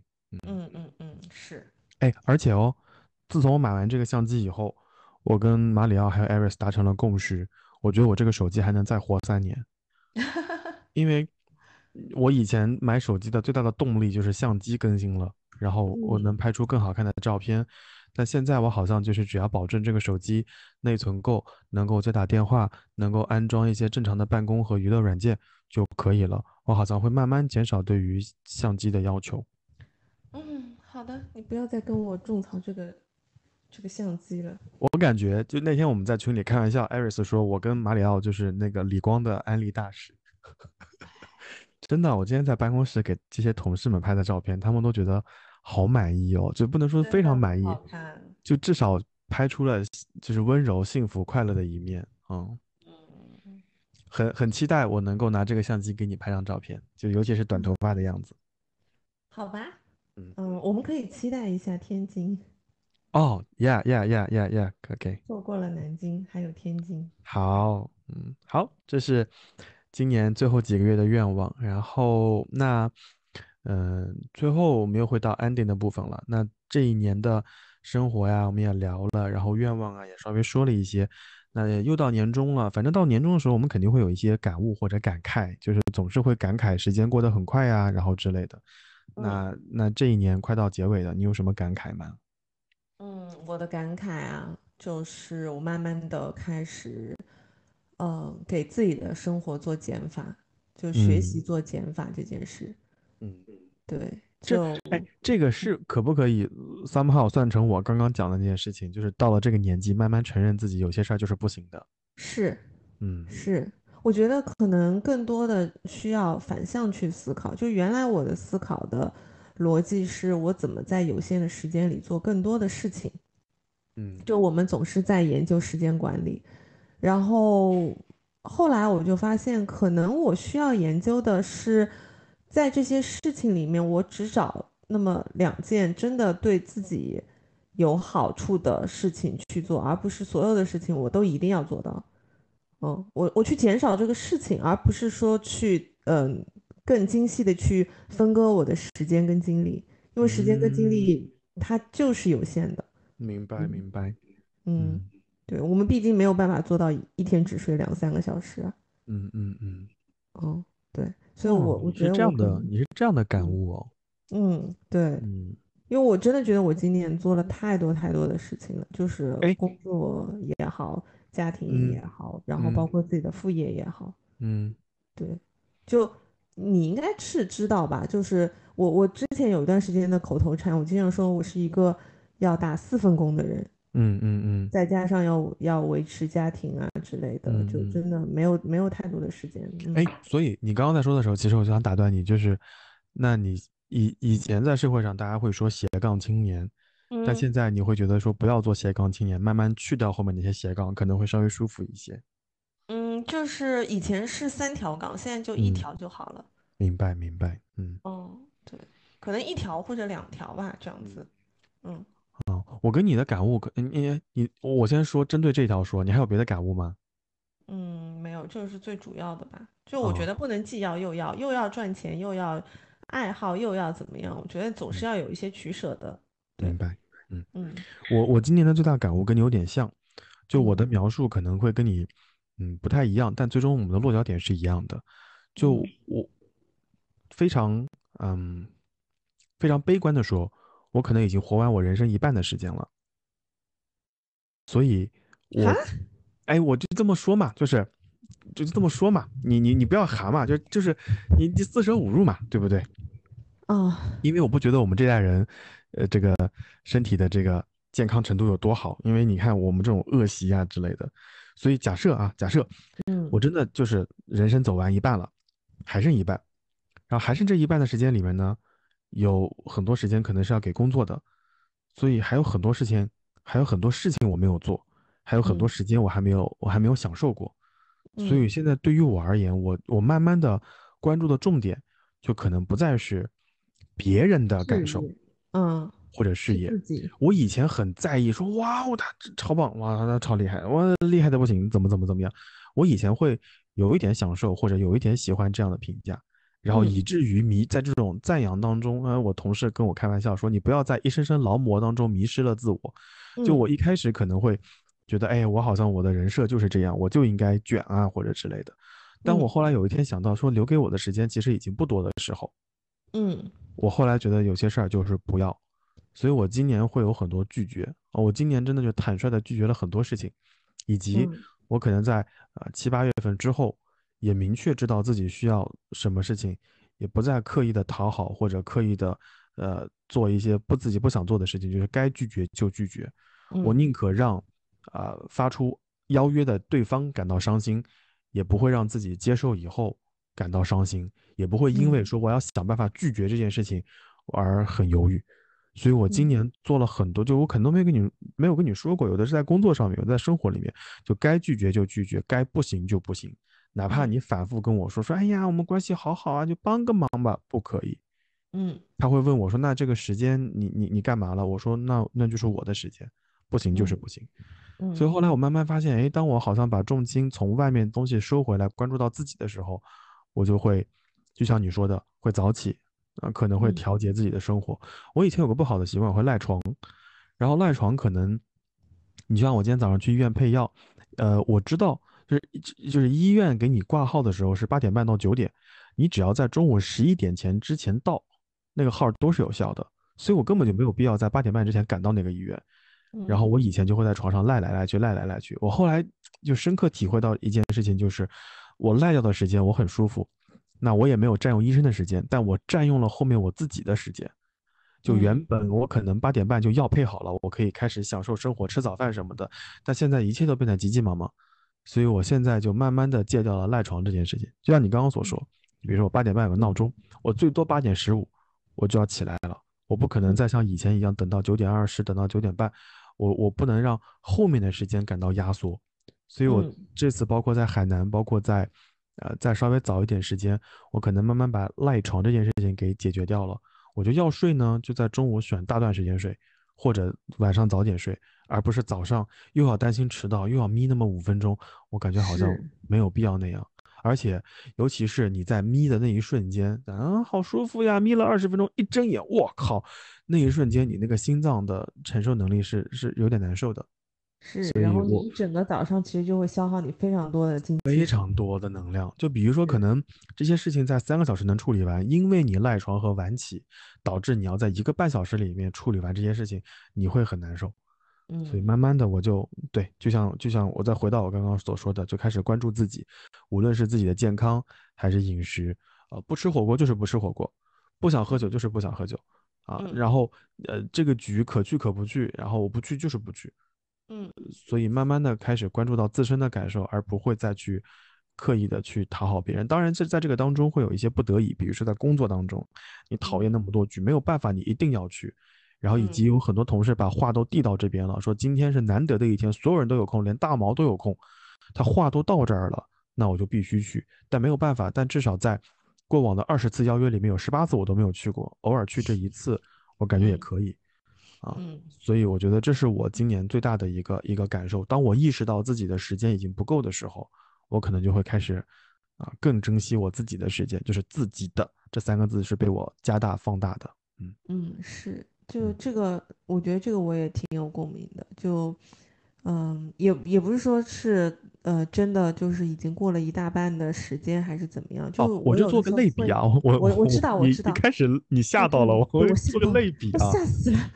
做个类比，做个类比，嗯嗯，就怎么说呢？就我觉得可能我们中国人经常会想到的都是先苦后甜。嗯嗯嗯，我总是说，哎，我要在退休之前，我要怎么怎么努力，怎么怎么努力，然后我到退休之后，我好好去享受。但怎么说呢？你也不知道到时候会发生什么事情。就而且我我就觉得，我我为什么要为了那么长远的的未来去受一些不必要的苦？就我像像你想的，就是我觉得享受生活它不应该是一个未来式，关心自己也不应该是一个。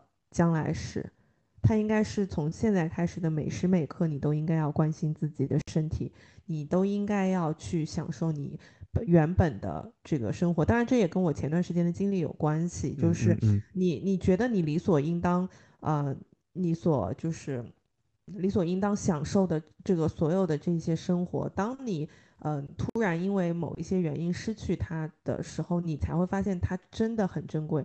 所以我觉得就是珍惜当下你所拥有的生活，珍惜你当下你所能够拥有的你自己的时间。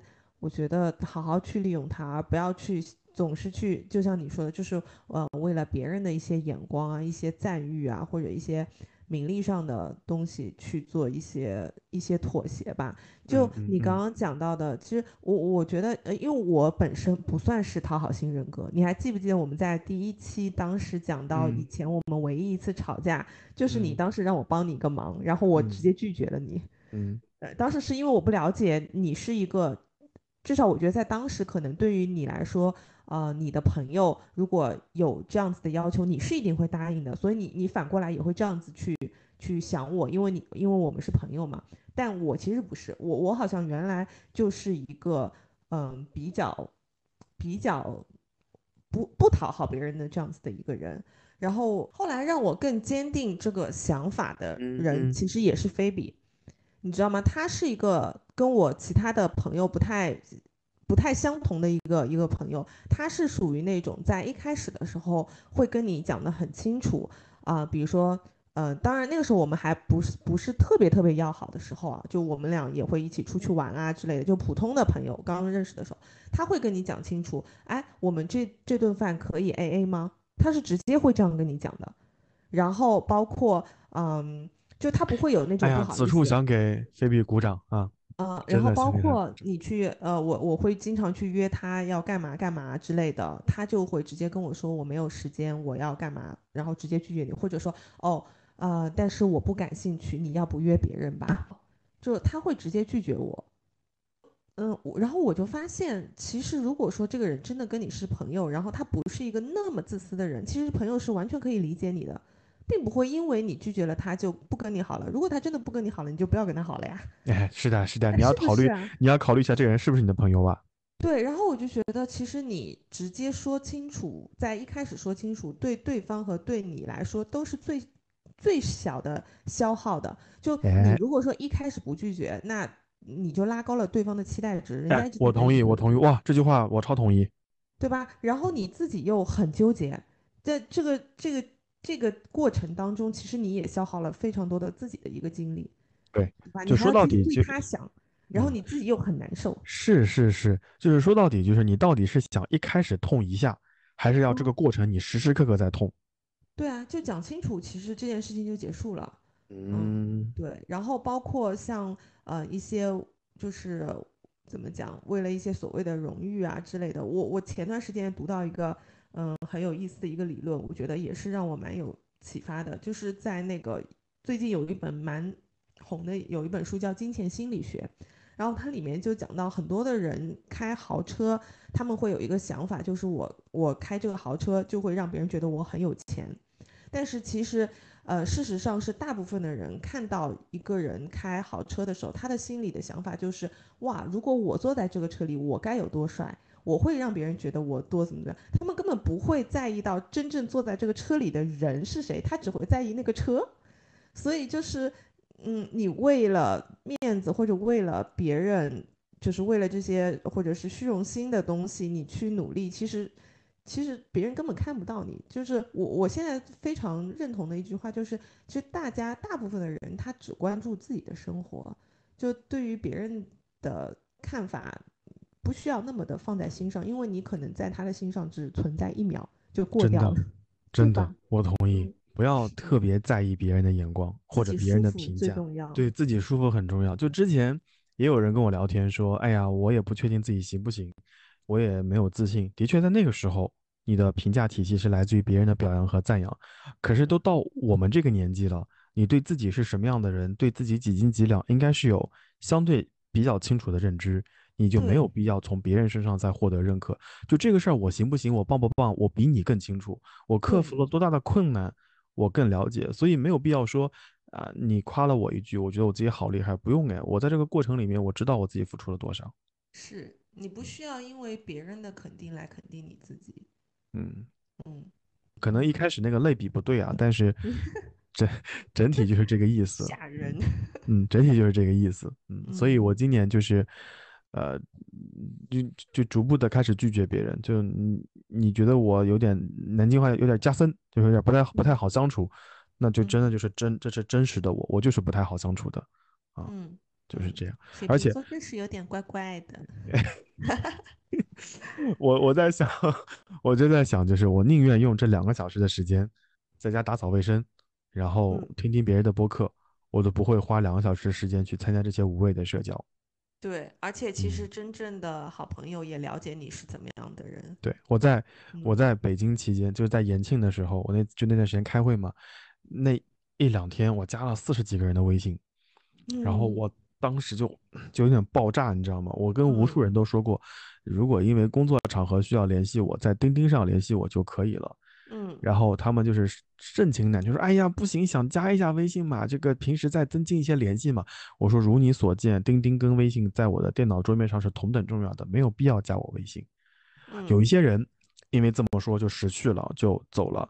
有的人就是呃托这个托那个来来来添加我的微信，然后用就是比如说你发个名片给他添加，然后还要找当事人再打个招呼，哎呀，我也没有办法就就加了。但我确定这样的人可能跟我一句话就是说不到几句话，对，所以我所以我今年就有我开始就会拒绝别人说加我微信，我说啊没有必要，我说我不加，我也不会因为你听到这句话说我这个管理者有多么的难弄啊之类的，我觉得也没所谓。嗯，嗯，挺好所。以所以那天晚上，就是我给你发的那张照片，就是你说我脸色很差的那天晚上，那天晚上大概一点多钟，我看到手机上有四十多个好友申请，然后我在心里想，如果你备注了名字，就你备注了名字，我可能非常清楚的知道你是谁，我可能通过。有好多没有备注名字的，又是以动通过了。对以动物和水果作为自己名字的，我就一个都没有通过。他们也许意识到自己有点不太对，然后第二天早上又追加了一条，说我是哪里哪里的某某某，啊、烦请通过。我有的我就当没看见，有的我就通过了。对，嗯嗯嗯，反正也算是成长的体验吧。嗯，是，嗯，我觉得这今年的这个感悟还是跟去年不太一样的。不太一样，嗯，我觉得不太一样。你不能说是成长了，但我觉得可能是更加的关注自己了。我觉得这点还蛮重要的。嗯嗯是，虽然今年还没有过完啊，还有两个月。如果让你对这过往的十个月打分儿，满分十分，你准备给几分啊？八分。哦，那还可以耶。嗯，因为我觉得会不会，我我我揣测一下，会不会因为人生的阶段发生了改变，体验变得更多，所以给了八分？嗯，就是虽然我觉得我很忙很累，但是我对我自己的表现还是挺挺满意的。嗯嗯，各方面，对，嗯，所以我我就是是觉得我剩下的时间，我就是欠我自己一个休息啊。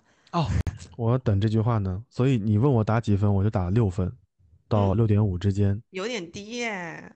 嗯，我嗯，不是过得欠自己太多休息了，是吗？，对，而且我这一年过得不是很开心，所以欠我自己太多东西了。对我觉得还是要回到自己就自己身上，就就哪怕嗯呃我自己一个人去旅行，或者说在旅行途中遇到了一些挑战，遇到了一些小嗯小的麻烦的事情，我觉得我可能也要自己去在旅行途中让自己放松，然后回到自己比较真实的状态，我觉得这个比较重要。嗯，哎，我给你布置一个功课，请说。我觉得你真的可以去了解或者说研究一下关于讨好型人格的的的的一些呃问题，就是嗯因为我觉得在你身上蛮矛盾的，就是你嗯本身是一个很优秀的人，然后呢，在工作上面你可能就是职位啊，然后包括呃就是就是怎么讲。嗯，威严啊，就也不低，对吧？然后呢，呃，你同时给别人的感觉可能会给一些不熟的人或者是你的下属一种不不是很好相处的感觉、错觉，但同时我又觉得其实你是一个讨好型的人格。你你摆臭脸归摆臭脸，但你还是会去帮助别人嗯嗯嗯，嗯做很多的事情。但是你在帮助的过程当中，其实你又是，嗯，从健康角度上，我我会觉得是有一些伤害自己的，就责任心太强导致伤害自己。那个讨好型，你嗯并不是说是为了要得到别人的认可的讨好型，而是一种责任心的强迫症的那种。就是太爱惜自己羽毛了对，所以我我会觉得，啊嗯，我觉啊，得偶尔拔掉两根毛也可以，我懂了。